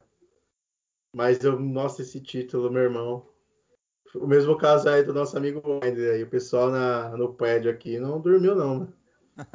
e aqui não tem muito problema, só tem eu só, fiz um barulho pelo pé de todo. E você, Yargo? Cara, eu assisti esse jogo como eu faço com todas as, as finais e jogos mais importantes quando eu não tô no estádio, que é em finais normalmente quase sempre. Eu fui assistir com meu pai, na casa dos meus pais. Então a gente assistiu juntos, sofremos juntos lá essa final. E é, e é isso, né, cara? Assistir, assistir final de campeonato, num campeonato difícil, numa partida sofrida, com, com um time franco favorito, que tava provocando a gente, a torcida provocando a gente de tudo quanto é jeito. Cara, você já começa o jogo, é cinco minutos de partida, você já não consegue ficar sentado. Me dá, me dá calor, então eu começo a, a tirar a roupa para tudo quanto é canto da casa. É, é foda. Windler? Bom, eu assisti na uma hora da manhã que o jogo começou para mim nesse dia, porque a gente já estava com, com horário reduzido lá, horário de verão, essas coisas, então o fuso tá, estavam três horas, mas uma hora da manhã estava eu na frente da TV. Esse eu não, eu não falei, vou dormir depois volto, não. Esse daí eu falei, vou direto aqui que eu não vou nem conseguir pensar. Eu coloquei no, eu lembro que eu coloquei no ESPN Play e e lá na ESPN eles ficavam mostrando como é que tava a torcida lá fora. Mas eu tava sozinho, né? Solitário, na madrugada. Só que foi foi muito bom esse jogo, cara. Foi um, um lavar a alma, assim, apesar daquele gol do Ricardo Oliveira. Cara, eu acho que esse foi o jogo que eu senti mais emoção na minha vida do Palmeiras, assim. Foi louco, esse jogo foi louco. É, é, eu lembro, eu, eu saí do, do, trabalho, aí eu falei, vou direto para lá liguei para alguns amigos, eu, eu, na verdade eu estava inconformado que eu lembro que nesse jogo tiveram vários esquemas do, do Avante, que na época nem era tão reformulado, tiveram vários esquemas de pessoas terem conseguido no esquema mesmo ir para o estádio ver o jogo. E eu que tinha ido nas quartas, nas oitavas contra o Asa, não tinha conseguido ingresso, mesmo tendo ido. E aí eu fiquei puto. Aí eu lembro que aí ligava para amigo meu, falou: "Vamos lá ver lá da porta". Aí ninguém aceitou. Eu falei: "Eu vou sozinho". Fui. Cheguei lá, a rua tava cheia, mas eu achava que era comum, né? Que era como se fosse um jogo normal, tá cheio porque tá um jogo comum. Só que aí começou a encher, encher, encher, encher e ninguém mais andava na rua. Aí eu tomei a decisão de descer para a quadra da Mancha, né? Quando eu desço para a quadra da Mancha, meia hora antes do jogo já estava lotado também, mas aí deu para entrar. Eu fui acho que um dos últimos a entrar, porque depois eles fecharam, não deixaram mais ninguém entrar e estava abarrotado. Aí foi aquela emoção, né? O, o jogo dramático que a gente vai falar aí como ele foi. Palmeiras vitorioso. E eu lembro que quando acabou na, na quadra da Mancha, é, anunciaram que ia ter um show lá depois. Se não me engano, era até o Belo que ia lá depois fazer show. Só que ninguém queria saber de ficar lá, subiram pra rua. E meu carro tava próximo da rua, porque eu tinha chegado cedo, eu tinha chegado às seis, seis e meia. Só que eu não conseguia mais sair depois. Eu tinha que trabalhar no outro dia, fiquei até três e meia da manhã, para vocês terem noção. Três e meia da manhã a rua tava cheia e tava um trânsito absurdo na Pompeia, porque ninguém tinha ido embora ainda. Cheguei em casa perto das 5 da manhã e foi realmente muito marcante para todo palmeirense esse jogo. Agora falando um pouco do jogo, né? O jogo em si, o Palmeiras ele começa muito bem, pressionando o, o Santos e sai logo 2 a 0, né? Dois gols do Dudu. É, na verdade, não logo, né? Os gols saíram no segundo tempo. Eu lembro que me refre... refresca minha memória. No primeiro lance, o Palmeiras quase faz um gol, né? É, o Barros deixa o Gabriel Jesus na cara do gol. O Gabriel Jesus chuta em cima do Vanderlei. Na verdade, em cima do Vanderlei não. O Vanderlei faz uma boa defesa. Estica a perna lá e defende. Só que o, o, o Palmeiras amassou, hein, Adler, naquele primeiro tempo. Sim, o Palmeiras foi muito bem no jogo. Igual o Chewbacca falou, primeiro lance o Jesus já, já quase fez um gol. Na verdade, eu não acho nem que o Palmeiras foi amassou tanto assim. O Palmeiras teve mais a posse de bola, o controle do jogo, não se desesperou. O Santos estava fechadinho. É, era um jogo difícil, era um jogo nervoso. A gente precisava sair em busca do, do resultado, né? Porque é, eles estavam com a vantagem. É, mas assim, depois no segundo tempo, quando o, o Dudu fez aquele gol ali na jogada do naquele naquela jogada do Barrios que ele, que ele fez bem a, a parede rolou pro Robinho, o Robinho já colocou o Dudu na cara do gol. Na hora que o Dudu fez o primeiro gol, eu achei que o, Bandeirinha já tinha levantado impedido. Eu também Não sei se achei. vocês tiveram. Puta É, merda, Eu cara. tive essa sensação de cara. estar impedido também. Eu ele tava no limite, cara. Ele tava no limite. Ele tava bem na Eu- linha da bola no limite. Cara, eu, eu juro pra você que por uns dois segundos eu vi o bandeirinha levantando aquela bandeira. Eu não sei porquê. Aí depois eu vi ele correndo pro meio e falei, não, é gol, é gol. Mas. Se tem o VAR hoje em dia, eles arrumam um frame pra falar que tava impedido. E o, do, o Palmeiras faz 2 a 0 né? Aos 11 e aos 39 do segundo tempo. Ali, título garantido. Palmeiras já comemorando. Só que aí, uns 3 minutos depois, o Ricardo Oliveira pega uma bola que o Santos tinha chutado pouco no gol, que eu lembro. Não tinha chego muito. A bola sobra pro Ricardo Oliveira, ele faz o gol e foi um balde de água fria em todo o palmeirense. hein? O jogo ia para os pênaltis. Lembrando que se contasse gol fora de casa, o título tinha ido embora ali, né? E... Mas era para ser mais dramático, né, Chewbacca? Como é que foi os pênaltis, Chewbacca? Rapaz, os pênaltis. Se o primeiro que foi de boa já não, não é de boa, imagina esse, né, cara? Mas aí o nosso Fernando Praz ali mostrou porque que viria a ser nosso ídolo, né? Ele, acho que ele defende dois pênaltis, né? Ou o outro um foi pra fora. Eu lembro de uma defesa. É, ele, Defendeu ele dois, pegou né? do. Ele, não, ele defende pegou do dois. Gusta- Eu acho que ele Marquinhos pegou do Gabriel Gustavo joga pra fora É isso aí. É isso aí, ele então ele pegou defende um. o do Gustavo Henrique. Ele defende o Gustavo. Henrique. E, Na e aí, ele pegar do Lucas Lima, não pegou. quem Então, que errou do Palmeiras? Vocês lembram? O, o O Rafael, Rafael Marques. Marques. Ah, foi o Rafael Marques, que era o. Ele saiu o correndo, que desempestado, chutou de qualquer jeito. Pegou. Não, se, você, se vocês quiserem, eu falo como é que foi a sequência aqui. Manda aí, manda a sequência. O primeiro pênalti, quem cobrou foi o Marquinhos Gabriel. Daí ele chutou pra fora. Então, o primeiro pênalti dos caras pra fora. Aí Mas eu não me engano, Roberto. tinha jogado foi? antes ou depois do Palmeiras, hein? Tinha jogado Oi? antes. Antes. Jogou antes. Ah, É, ele jogou jogou antes, antes. do Palmeiras. camisa pesou. Daí veio o Zé Roberto e meteu no ângulo já. O nosso primeiro pênalti. o louco. Daí o Gustavo Henrique foi bater o segundo e o Prazo pegou. É, Aí, meu, imagina, do- dois pênaltis já, né? E daí na sequência desse do Gustavo Henrique veio o Rafael Marques, bateu no canto direito baixo ali do, do Vanderlei, o Vanderlei pegou também. E o Rafael Marques que, que bateu bem o, o pênalti contra o contra o Flu, se eu não me engano, meteu no ângulo. bate no alto. É, ele bateu no alto. E Esse. esse ele, E aqui- meu Deus do céu. É, Ele batia bem pênalti. Batia. Apesar E depois- contra Não, não foi. Teve outro jogo que ele perdeu o pênalti, mas acho que foi no ano seguinte. É, Não, foi aí depois. depois veio depois veio o Giovanni pelo Santos e fez, o Jackson pelo Palmeiras fez, Lucas Lima pelo Santos fez e o Cristaldo também também fez. Aí o Ricardo Oliveira bateu aquele pênalti que o Praz quase pegou. E meu amigo, quando veio o Fernando Praz para bater o pênalti, Eu não, eu não tava entendendo nada ali. para vocês que estavam no estádio, é, você ainda estava lá na quadra da Mancha, né? Eu tava ouvindo, eu já sabia que o Fernando Praz era o último, né? Quem, quem viu na TV, Não, eu, eu não, tava eu, não- tava eu- eu é confesso que eu verdade. não sabia, porque o áudio era muito ruim lá, né? Então era Sim, mais a é imagem. você com certeza, Edu. Não Agora tava pra gente entendendo que nada, tava, cara. que tava na TV, a gente já sabia que o Fernando É, Praz já era tinham o dado a lista. É isso Só que, mesmo. Só que foi um negócio muito é, diferente ou inesperado, eu posso dizer. É, e Mas, ele enfim. bateu de bico, né? Você vê que ele, ele chutou Nossa, reto foi uma de bico. né? paulada, é. É. Uma paulada. Deu uma A paulada. bola foi no canto e foi memorável mesmo. E- Ali foi pra fechar com chave de ouro a, a participação dele, né? Pra ser muito sincero, eu tava torcendo muito pra ele pegar o do Ricardo Oliveira. É, né, seria melhor ele pegar o do Ricardo O do Oliveira Lucas do Lima que ele também. fazer. É, seria marcante, né? Ele pegar o do Ricardo Oliveira, tipo, pra fechar a o Lucas Lima, rivalidade. que na época falava também muito, né, sobre o Palmeiras, então eu também torci muito para ele pegar o do Lucas Lima. O Lucas E Lima agora- O, Luca- o. Lucas Lima ele é mais fanfarrão, querer ser, ser engraçadinho. O Ricardo Oliveira, ele é- eu acho ele meio mau caráter mesmo. Ele já É, passa do, do nível da zoeira e é, É, é maldoso, né? É. E além de tudo, eu temi pelo Praz não fazer o pênalti, porque se ele perde também, É, ia pesar. é, dá uma arranhadinha, né?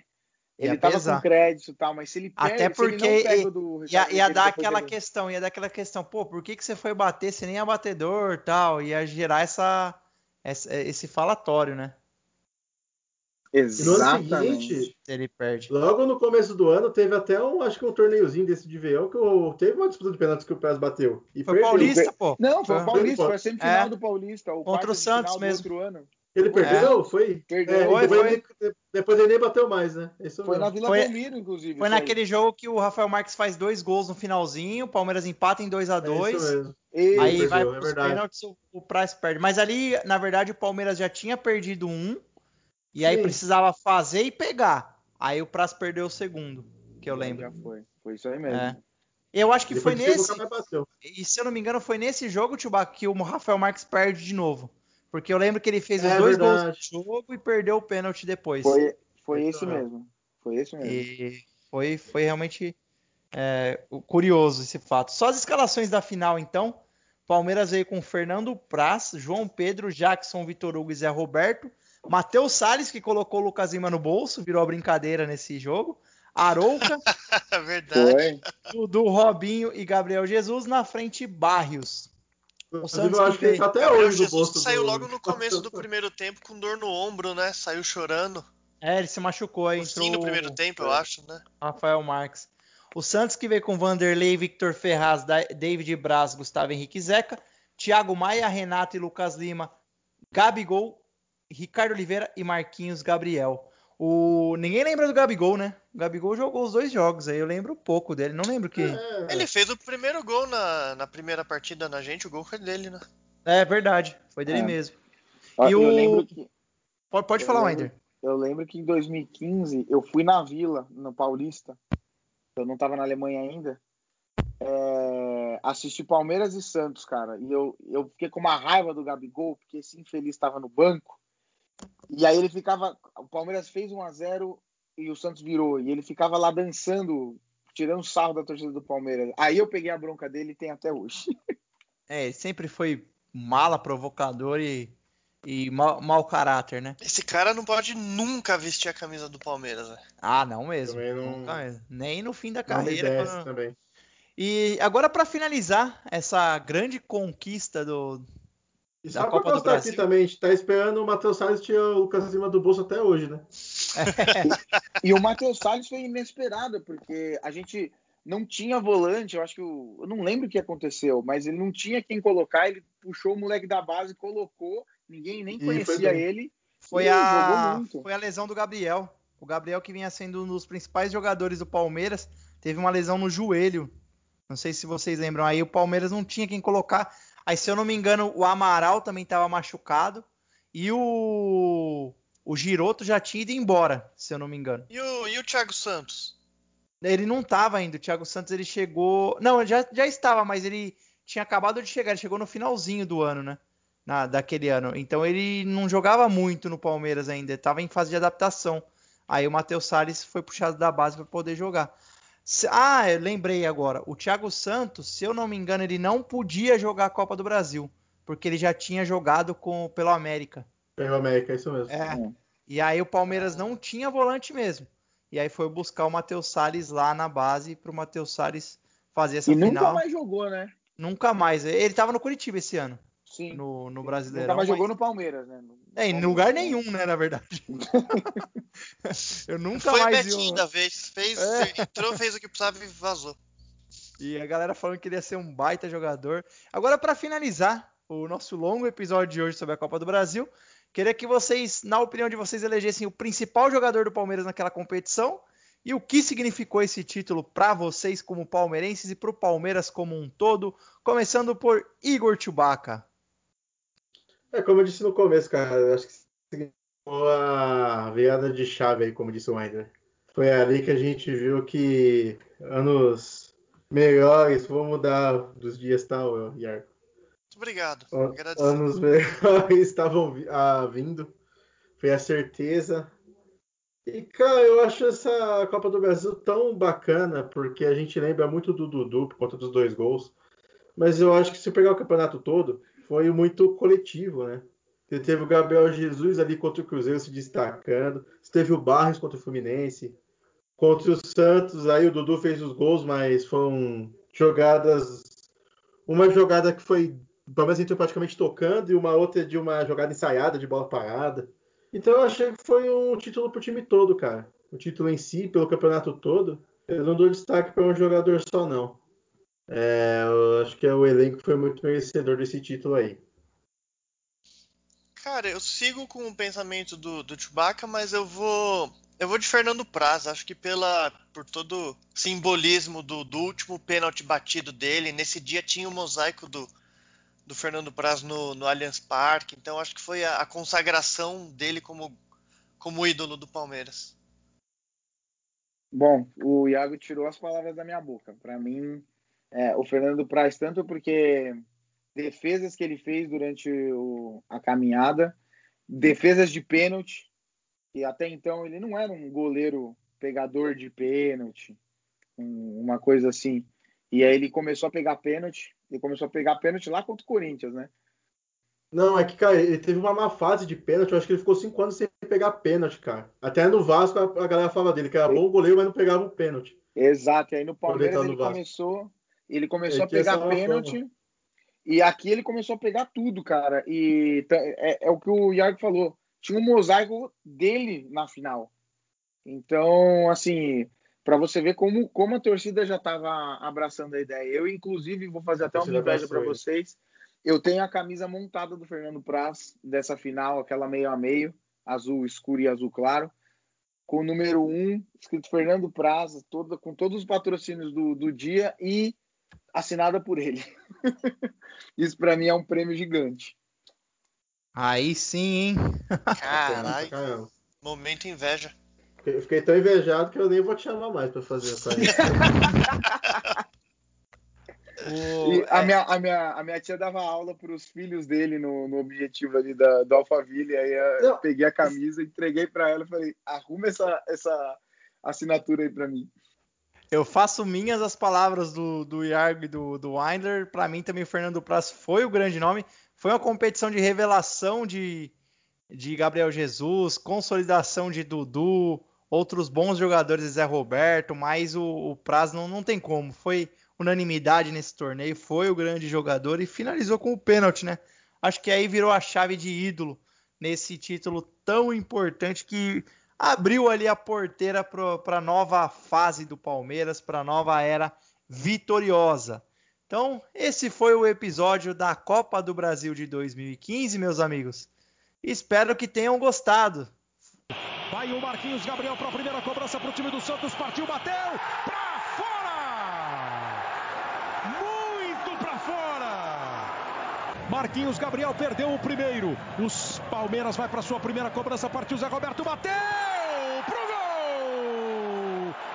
na gaveta, no ângulo, lá em cima. O cara, eu dou lá ou não dou agora? Ele vai pular para lá ou vai achar que eu vou mudar? Partiu Gustavo Henrique, pé direito na bola, bateu, pega Fernando Praz!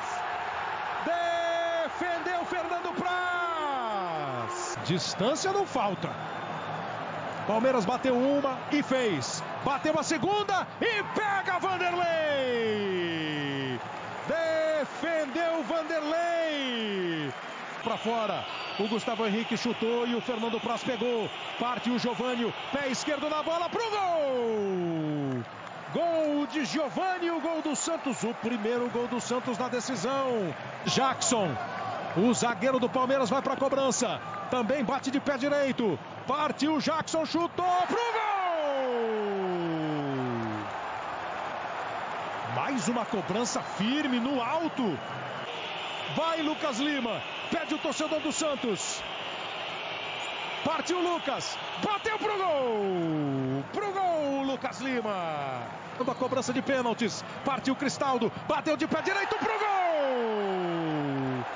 Gol de Cristaldo, um gol importantíssimo para o Palmeiras. Dois no placar, parte Ricardo Oliveira, pé direito na bola, bateu pro gol!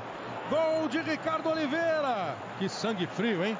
Contra goleiro. Se o Praz fizer, o Palmeiras é campeão. Se o Praz fizer, o Palmeiras é campeão. Palmeiras, campeão!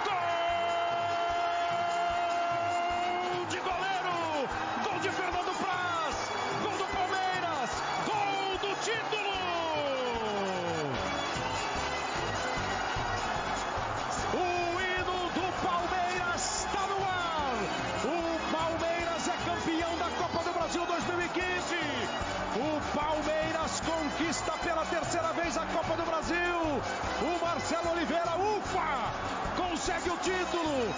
Vice duas vezes do Coritiba. Vice o ano passado pelo Cruzeiro. Campeão em 2015 pelo Palmeiras. A casa nova do Palmeiras, inaugurada há um ano, vê o time conquistar o primeiro título na casa nova. Mais um título nacional conquistado pelo Palmeiras. A Copa do Brasil é verde e branca.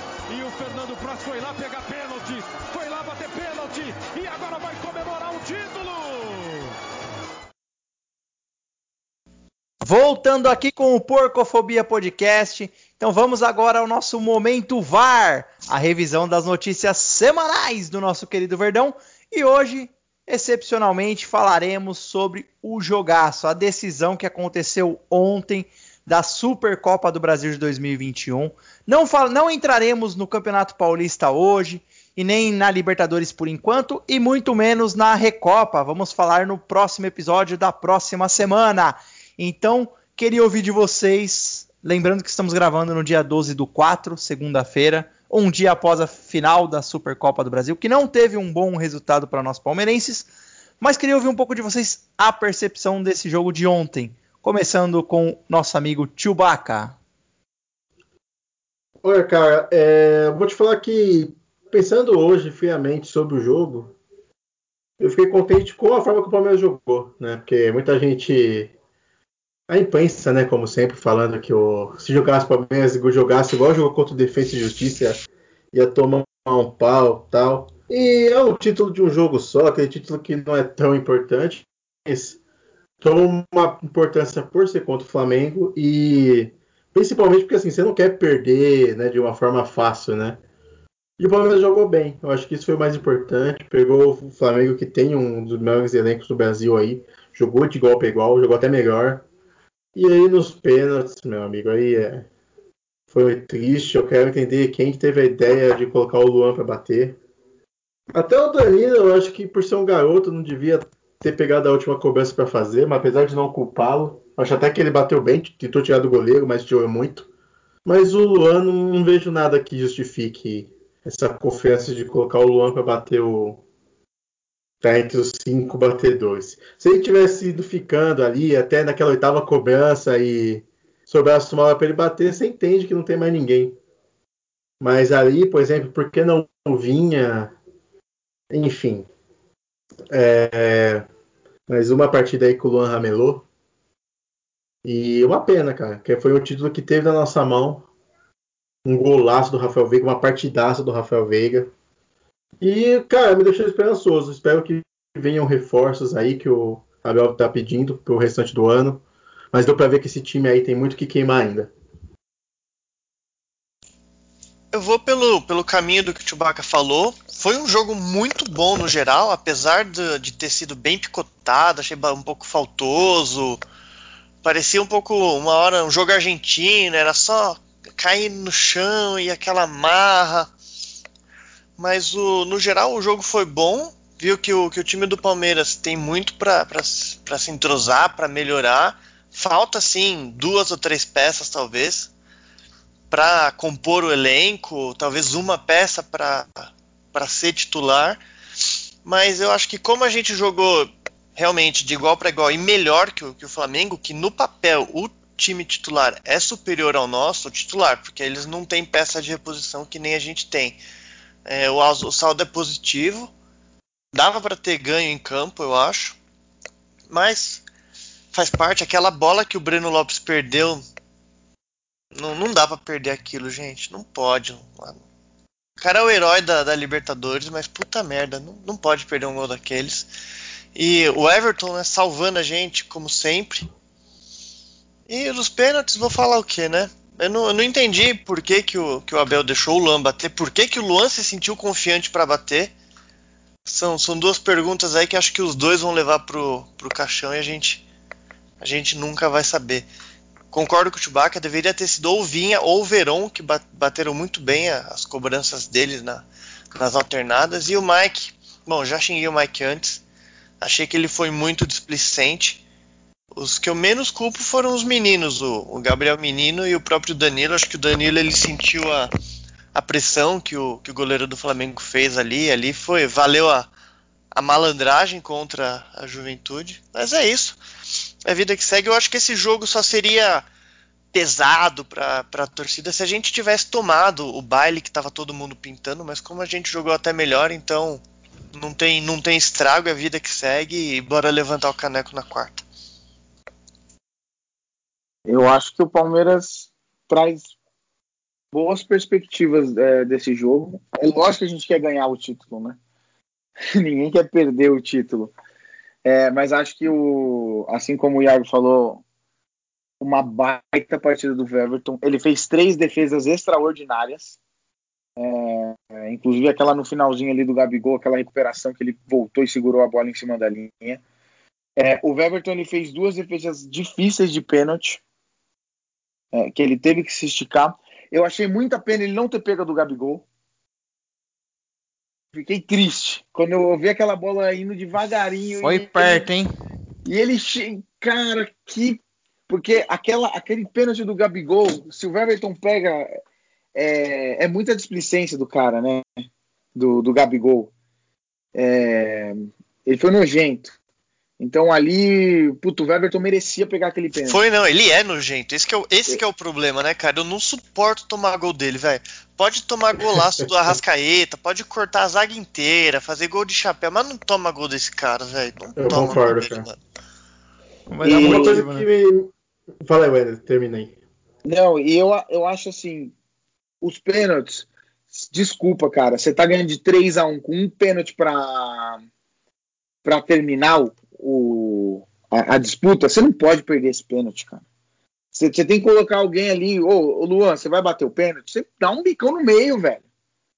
Você dá um bico no meio. Agora, o, o, o Palmeiras, os três que, que, o, que o Diego Alves defendeu, eu, eu nem culpo tanto o Mike, viu, Iago? Ele era o nono, a nona cobrança. Acontece. Ele é, é igual você falou, se fosse o Luan ali batendo a nona cobrança, a décima cobrança, é uma coisa. Agora o Luan bateu a quarta. E, e assim, os três jogadores do Palmeiras que, que bateram o pênalti que o Diego Alves pegou, meia altura. Meia altura é assim, um goleiro experiente igual o Diego Alves, que sabe pegar pênalti, ele acertou o canto, ele pegou. Então, Então, Luan, é- Gabriel Menino e Mike, eles bateram meia altura. Ô, Ed, eu Não acho que esse é o ponto, cara. É isso que eu queria falar. Meu, é, tem ensinamentos do futebol que na várzea existem. Não se bate pênalti a meia altura, não se cruza a bola na sua área. Sabe aquelas coisinhas que você vê jogador profissional fazer? Você fala, velho, o cara é profissional, mano. O cara tá com um puta de um goleiro contra ele, um cara que é reconhecido. Como o cara me bate fraco a meia altura? É, Parece que não, não- não treinou muito. a cobrança, né? Parece que não, Exato. cobrou, Então. não treinou. Faltou treinamento aí. Falta, cara, falta, sei lá, meu, falta, igual eu falei, coisa que na Várzea, cara, não precisa nem cobrar. Na Várzea é o seguinte, vai ter pênalti, não bate a meia altura. Ou você bate forte no canto, ou você dá um bicão, sabe? Mas não, você vai bater fraco a meia altura, colocado a meia altura, cara. É, enfim, essa displicência, esse tipo de coisa, esses erros grotescos que me irritam Aí um- uma pergunta para vocês, aproveitando essa questão da displicência, dos erros, da reincidência como um todo. Primeiro só uma pequena visão sobre o jogo que eu acho que foi um dos melhores jogos dos últimos anos aí, um jogaço mesmo. Na hora em- ficamos nervosos com, com o resultado final, né, bravos, mas pensando friamente agora foi um grande jogo. O Palmeiras mostrou pro Flamengo que se o Flamengo quer ser considerado o melhor time do Brasil, não pode não, porque é, batemos de frente, jogamos até melhor. Mas aí, falando agora dessa questão de reincidência e, e- e erros e displicência, não só aqui nessa final, mas em, em outros jogos importantes antes, para vocês, o ciclo do Luan deve se encerrar no Palmeiras? Eu acho que já deu, né, cara? Acho que seria bom para todos os lados, até para ele sair do Palmeiras agora, né? Ele tá mal falado com a torcida, a torcida já não aguenta mais. Então até para ele, ele devia sair, respirar novos ares. E pro time que exija menos dele, sabe? Eu acho que se ele for pro time meio- tipo meio de tabela, ele vai bem. Que não... Porque o problema dele é quando é jogo importante, cara. Não falando que ele não não- erra em outros jogos. Ele não é um mau zagueiro, ele é uma, ele é- deve ser uma ótima pessoa, ele não tem cara de ser um, um zagueiro mau caráter, uma pessoa Concordo. ruim. Ele, ele tem um, ele é um zagueiro mediano, que num time mediano ele vai sair bem. No Palmeiras ele tem o Gustavo Gomes de lado, que, que é de fora de série. Então, o futebol dele também não aparece. Então, assim, ele já ergueu muita taça pelo Palmeiras, apesar das falhas. Então, obrigado, boa sorte. É, seja feliz, já ganhou bastante dinheiro aqui, mas já deu. O Só Cuca tá pedindo ele no. Atlético Mineiro. Pode, Pode ir. ir. Cara, o Galvão Bueno ontem tava numa rasgação de seda com o Gustavo Gomes, vocês viram? Tá, era o Gustavo Gomes e o Gabigol, né? Um de cada É. lado. Foi ele de novo, amigo. Cara, eu não, eu não consigo não gostar das narrações do Galvão, velho. Ah, é, são Adianta, cara. O icônicas, pessoal né? fala mal, mas É, não dá. O Galvão é. é bom demais, cara. Como eu tava com saudade do Galvão narrando um jogo. Por mais que, assim, dava pra perceber que ele é um flamenguista doente e, tipo assim, as defesas do Everton, beleza, era uma emoção, mas do Flamengo, meu Deus. Nossa, os pênaltis. É, Os tipo, ele tava pênaltis, torcendo muito, velho. Ele tava torcendo bastante, dava pra notar. Mas é icônico, né? Não tem como mesmo. e então, mais alguma consideração sobre essa final, meus amigos, pra encerrarmos o episódio? O Weiner não hoje? falou, né? O que ele É, o acha. Wilder tem as, todas Olha as considerações do Wilder. E, Não, e interrompeu o Weiner. Não, a do Luan eu só acho que assim, sabe aquele relacionamento que já acabou, só que o- as duas pessoas estão com dó de terminar o relacionamento? É isso. É isso que a gente tem com o Luan hoje em dia. Ou é, seria isso, Winder? Ou, por exemplo, porque o Luan é uma, uma receita alta do Palmeiras, que o Palmeiras esperava retorno financeiro, porque ele veio, eu lembro, ele tinha 23 anos, se não me engano, ele era até da seleção olímpica, e viu que não vai ter esse retorno, né? Que não tem proposta pelo. Nunca teve proposta pelo Luan, pelo menos. Será É, que agora- o Palmeiras não Tá. tá esperando isso? Não, talvez se emprestar ele lá para o Atlético Mineiro, é, que o Cuca que o Cuca pediu ele, pelo que eu pelas notícias que eu vi aqui, posso estar tá dando fake news, né? Mas eu vi aqui que o que o Cuca tinha pedido ele no Atlético Mineiro. Talvez ele faz um bom campeonato lá, um time da Arábia vê, gosta, compra, não sei. Mas aqui, infelizmente, ele não ele não vai render mais do que ele já rendeu. Inclusive o próprio Imperiur já vem jogando bem quando entra. É, o Kusevich já, já mostrou potencial. O Renan jogou muito bem. Então, ele não tem mais lugar no, no time titular do Palmeiras. É, eu acho que o que pega também é a, a birra da torcida já, né? Ele já é um jogador que já tá marcado pela torcida, por, muito por culpa dele, pelas falhas dele, e isso é difícil apagar, porque é, foi a falha no Mundial, é a falha contra o Flamengo, é a falha contra Corinthians, então vai se acumulando, né? E aí Contra o Boca em 2018. contra o Boca e aí ah, contra o Grêmio agora na final da Copa do Brasil que nós ganhamos. Mas aquela cotovelada dele é inadmissível. Cotovelada no, no É, Diego então, Souza. não, é. Cara, Aí você eu, eu, bota a perder, né, um eu título. não lembro quem é o comentarista do jogo da Comebol contra o Defesa e Justiça. Que o cara uma hora foi falar da defesa do Palmeiras e falou: Não, que o Palmeiras tem uma boa defesa. Gustavo Gomes, que é fora de série, e o Luan, que é, às vezes passa um pouco de. É, como fala, aperto, né? Quando o time está sendo atacado, mas costuma se postar bem. Aí eu pensei, bom, quer dizer que quando o time tá com a bola, ele só tem que ficar parado no lugar dele, ele fica parado no lugar certo, pelo menos, né? Que é um, só queria- é um zagueiro que quando o time não é atacado, ele não passa muita confiança. Porra, é triste, né, Eu mano? só queria fazer um comentário a mais sobre o jogo de ontem, que a gente não pode entrar com Felipe Melo e Zé Rafael Ah, no meio e deixar eu- o Danilo no banco. exatamente. O Danilo É. comeu a bola, velho. O Danilo comeu a bola no segundo tempo. O menino, eu acho que talvez tenha subido um pouco pra ele a, a convocação pra seleção brasileira. Subiu, sabe? Sucesso subiu a cabeça, porque às vezes ele pega umas bolas que dá pra ser simples, ele quer enfeitar um pouco. Ele não era muito assim, não. Agora o Danilo, Ave Maria, jogou demais. É. Ele acabou com o meio. Na hora que ele entrou, o Flamengo não tinha mais meio. O Não, Danilo, acabou. ele, ele É. acabou com o meio ali. Assim, fa- ainda falta um pouco de finalização pra ele, né? Que teve uma boa bola dele ali que ele finalizou mal e às vezes eu percebo isso nos jogos do Palmeiras, mas na marcação e no passe ele é É, impecável. ele é bom no passe. Ele marca bem, ele tem boa saída, bom. Ele tem bons é, levantamentos, bons. É, eu, eu acho ele muito bom também, cara. Eu acho até que hoje ele tá à frente do Patrick de Paula. Agora o Zé Rafael não, não tem explicação, né? Porque eu não lembro de um jogo que ele tem um jogo decisivo que ele entrou e jogou muito, sabe? Jogou bem. Porque ele fica naquele joguinho dele de passe de lado. Eu lembro que o primeiro tempo já tava um jogaço, todo mundo jogando bem e a gente não, não via ele pegar na bola. Mesmo eu gosto do Zé Rafael, você acredita? Então, ele é bom jogador, mas. Ele, é daqueles que veio com tanta pompa e no fim não mostrou É, metade exatamente. do futebol que ele tinha no Bahia, né? É isso mesmo. É, para mim, fica essa percepção que ele pode dar, dar mais, só que ele é muito sono. Hum, ele- é, tem horas da partida que ele some e não, não pega mais na bola. Não... Ah, assim, eu já fui muito crítico, por exemplo, ao Rafael Veiga. E hoje eu dou pra essa torcer que depois de, aí, de dois anos aí jogando, ele parece que se encontrou no Palmeiras. E o próprio Dudu também, no primeiro ano dele, já fez isso aqui, eu não achei que ele teve um ano brilhante. Ele teve os problemas, ele fez dois gols da final, o que deu, pareceu que o Dudu foi um jogador importantíssimo. Mas a gente acabou, por exemplo, foi o, o título do ano. A gente citou os jogos anteriores, a gente não citou tanto o Dudu até aquela final, né? É, o Dudu era jogador do segundo semestre por muitos anos, né? É, É, então, verdade. então, assim, às vezes, sei lá, é, tá- pode ser que ele venha jogar ainda, venha se encontrar, mas eu concordo com o Wendel, eu gosto dele. É, eu acho que ele pode, assim, ah, o jogador pra estar no elenco tá bom, pra de vez em quando você ter no banco, tudo, É, mas, mas também não é titular. um jogador que eu espero pra É, então, mas titular, tendo, tendo Gabriel Menino e Danilo ele ser titular é um absurdo, né? Também concordo, eu acho que não, não é o melhor Até o- jogador, não. Até o Patrick, pra mim, devia estar na frente dele ali, como segundo volante. A única coisa que eu não entendi também, cara, foi aquela última substituição. Ele botou o Scarpa pra bater o pênalti, mas ele tirou o, o Rony. E o Breno não bateu. Bateu nove jogadores, faltou o Breno e o, o e o Weberton pra bater o pênalti. Será que os dois são tão ruins assim batendo pênalti?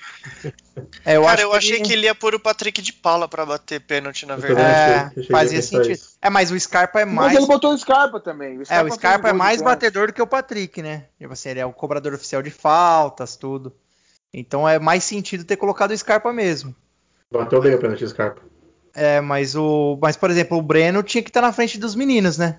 Do, do Com Verón e do Danilo. Não, principalmente na frente dos zagueiros aí, do O Mike. Luan. Não, o zagueiro ainda Luan. chama a responsa, chama a responsa por ser xerifão e tal, né? Pode Não, ver, então, mas. mas o Gustavo Gomes a gente entende, igual o Luan, cara. É, o Luan até foi, foi medíocre. o pênalti. E- E outra, o do Luan é aquele pênalti o mais tranquilo possível, porque ele sabe que ele pode errar ainda. Então dá uma paulada, meu. Chuta- tenta chutar no ângulo. Porque você sabe que ele você tomou pode... pouca distância. É, ele agora- bateu como agora se ele o- Você quer O do, cara que ia Danilo, o do Danilo já foi pressão. Porque, tipo, ó, já errou um, se errar agora, é, azedou. Então ali já foi pressão. Agora o do, o do Luan é o mais tranquilo possível. Ali que era pra ter sido o Danilo, eu acho. Porque aí o Danilo não ia bater com mais calma, né? Eu Não também acho, viu, Du? errar. Se o Danilo bate aquele quarto pênalti, eu acho que ele faria. Ele já, ele já tava tremendo de medo, cara. Ele demorou uma era. É, então. ele porque- caiu na pilha do Diego Alves, porque o, o, o juiz não apitou. Foi o Diego Alves que saiu do gol falando alguma coisa. É. Se ele corre, se ele corre e, e bota a bola dentro do gol, Era o juiz gol. não apitou nada, era gol. É. Entendeu? Mas o. e- e- É mas verdade. tem um fator. Na, na hora meu pai tava assistindo comigo, ele falou: será que ele não ouviu o apito? Acho que ninguém pautou isso, né? Ah, duvido. Porque pro Ficou cara, muito tempo. porque pro cara travar daquele jeito. Foi estranho, foi estranho. Ele muito travou estranho, mesmo, cara. tipo, ele travou e até que ele não bateu mal, não, na, na volta. O Diego foi buscar, mas. Cara, Não, é melhor ele tipo, fingir que vai correr e cair no meio da corrida, fingir que torceu o pé e pra outro bater, né, cara? Não dava sentido tanto. é, deu uma pipocada ali que foi. É, e ainda assim eu não achei que ele bateu mal, cara. Ele bateu forte, tirando do goleiro e tirou Não, muita foi- bola da física na é. trave. Não Foi no foi um canto. pênalti absurdo. Enfim, é, não foi o, no- o nosso dia, foi um grande jogo, mas o título não veio e acho Esperamos que- de Melhor, melhor ter- perder uma disputa de pênaltis de uma, de uma Recopa do que numa final de Libertadores. né? É, ou numa semifinal não, com de Libertadores. Ah, sim, Mas, sim. Pegamos eles que na o que mais doeu foi que acho que o título passou na nosso nariz, assim, né, cara? É, tava fácil, né? Passou na nossa cara, assim, foi pro outro lado. Isso aí que eu acho que foi mais triste. Mas enfim, esse foi, essa foi a, a final da Supercopa do Brasil. Tem mais, vocês têm mais alguma consideração sobre a final? Para irmos para o nosso momento acréscimo? Ah, eu queria mandar um abraço pro segurança do Palmeiras que desceu a porrada no vice-presidente do Flamengo no, no corredor. Eu não te conheço, mas eu te adoro, cara. O dia que você, É, você. o dia que eu te conhecer, eu pago uma caixa de cerveja pra você. Muito obrigado em nome da nação Alviverde. Podia botar ele desagando no lugar do Luan, né? eu, eu só, O cara bate alguém. Eu, só queria fazer, eu só queria fazer uma consideração sobre a final. Não foi por causa disso que a gente perdeu, mas eu só queria deixar, é, deixar registrado um pouco a parcialidade do, do árbitro ali na distribuição dos cartões. Só isso. Eu não sei o que, que o Abel falou para ele, o que, que o auxiliar falou para ele, mas ele expulsou nossos dois técnicos nossos e ele expulsou o técnico nosso a hora que ele deveria ter falado um pouquinho mais grosso com o Rogério Senna e ele pipocou. Então, eu acho que essa parcialidade aí dele, principalmente no cartão do, do Felipe Melo aos 10 minutos do primeiro tempo, depois de uma falta clara que ele não, não deu, é, eu acho que minou um pouco o nosso time. Não foi por causa disso que a gente perdeu, mas, mas acaba. Ah, o nervo sobe, né, cara? Exato. É, o juiz, o juiz num jogo como esse tem que ser um cara bala, né? Não pode errar um centímetro. E o Voaden a gente sabe que ele é flamenguista, né?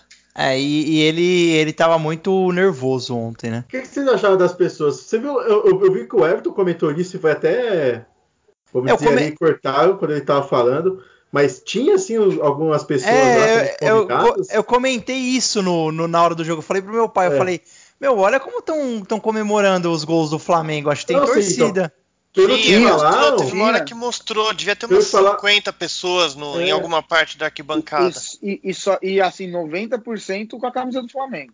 É. sim, Então. é tipo os caras que eram convidados, mas só flamenguista. E até o Everton comentou Teoricamente isso o mando de jogo era deles, né?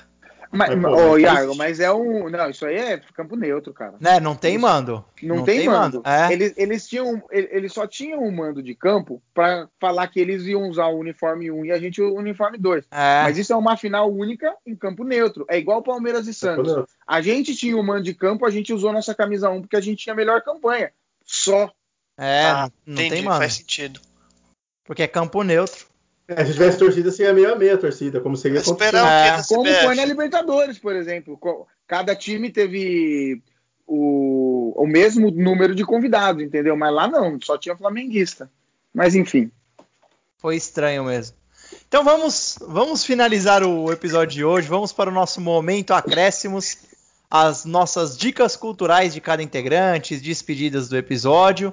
E vamos começar então, para variar, com o nosso amigo Igor Chewbacca hoje. Dê, dê seu, seu tchau para o nosso ouvinte, Chewbacca. Galera, muito obrigado aí por ouvir nosso episódio. Acessem aí meu. Vão lá no meu Instagram, me sigam no Instagram. Tá como Igor Underline Chewbacca. Grande abraço. Dica cultural, cara, eu vou te ser sincero que eu não pensei em nada. Então, vou dar uma de nerd aqui. Assistam o filme do Zack Snyder lá do Liga da Justiça, que falaram que ficou bom, apesar do primeiro ser uma porcaria. Eu não assisti ainda, vou assistir. E assistam também. Vamos todo mundo assistir essa bagaça e ficou bom mesmo. Muito Snyder- obrigado e até a próxima. Fala aí, Snyder Cut. Snyder Cut. Tô falando que ficou bom, eu não vi ainda não. Tá muito caro, hein? Tá 50 É, reais. pra- Quatro, o problema não é nem o preço, o problema é 4 horas de duração, gente. Nem Senhor dos Anéis tem 4 horas de duração. Uma série, né? Mas falaram que tá bom mesmo. É, tô Vamos. falando bem. Agora é a vez de Iago Galhardi. Bom, pessoal, muito obrigado por nos acompanhar novamente. É, redes sociais, Yargo, underline myself no Instagram. É, a minha dica cultural, eu também não pensei muita coisa, mas eu vou, vou dizer os- o filme que tem na Netflix, o Sete de Chicago, que está concorrendo a, a, a Oscar, acho que de melhor filme também. É, e é aquela, resumindo ele numa frase, é: o sistema é foda, parceiro. Dudu Weindler. Cara, é, eu vou falar aqui de uma série que eu comecei a assistir no Netflix que tá me surpreendendo muito legal. Chama Modern Family. É, tá com a temporada nova, inclusive, que saiu há, há pouco tempo. E, cara, é uma série gostosinha, que, que você dá risada, leve, pra, pra se distrair, assim, pick friends, sabe? Boas indicações. E antes de falar a minha indicação cultural aqui, queria pedir novamente para seguirem nossas redes sociais. Porcofobia Podcast no Facebook, Porcofobia Podcast no Twitter e Porcofobia Underline Podcast no Instagram. Nos agregadores de downloads e podcasts, estamos no Deezer e no Spotify como Porcofobia Podcast, curtam o programa e ativem as notificações para os próximos episódios. Aliás, por falar em próximo episódio, temos o próximo tema definido e falaremos sobre os gringos no Verdão. Isso mesmo.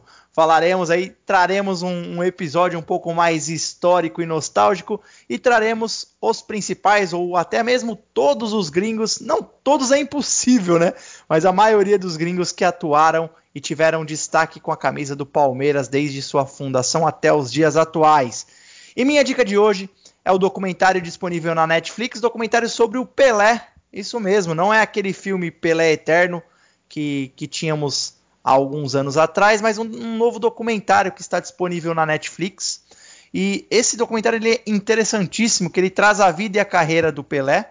E, e, o interessante é que ele traz em si um contexto histórico da época e transcende as quatro linhas. Mostra ali um Pelé mais ativo na sociedade ao longo da sua carreira e, e também o que cercava esse, esse grande personagem do futebol brasileiro. É uma, uma boa obra-prima aí para os amantes do futebol, da história e da nostalgia. Enfim, este foi o Porcofobia Podcast de hoje e um forte abraço aos nossos ouvintes. Tchau, porcada, até a próxima. Bom dia, boa tarde, boa noite novamente, ouvintes. Até o próximo episódio. Tchau, tchau, pessoal.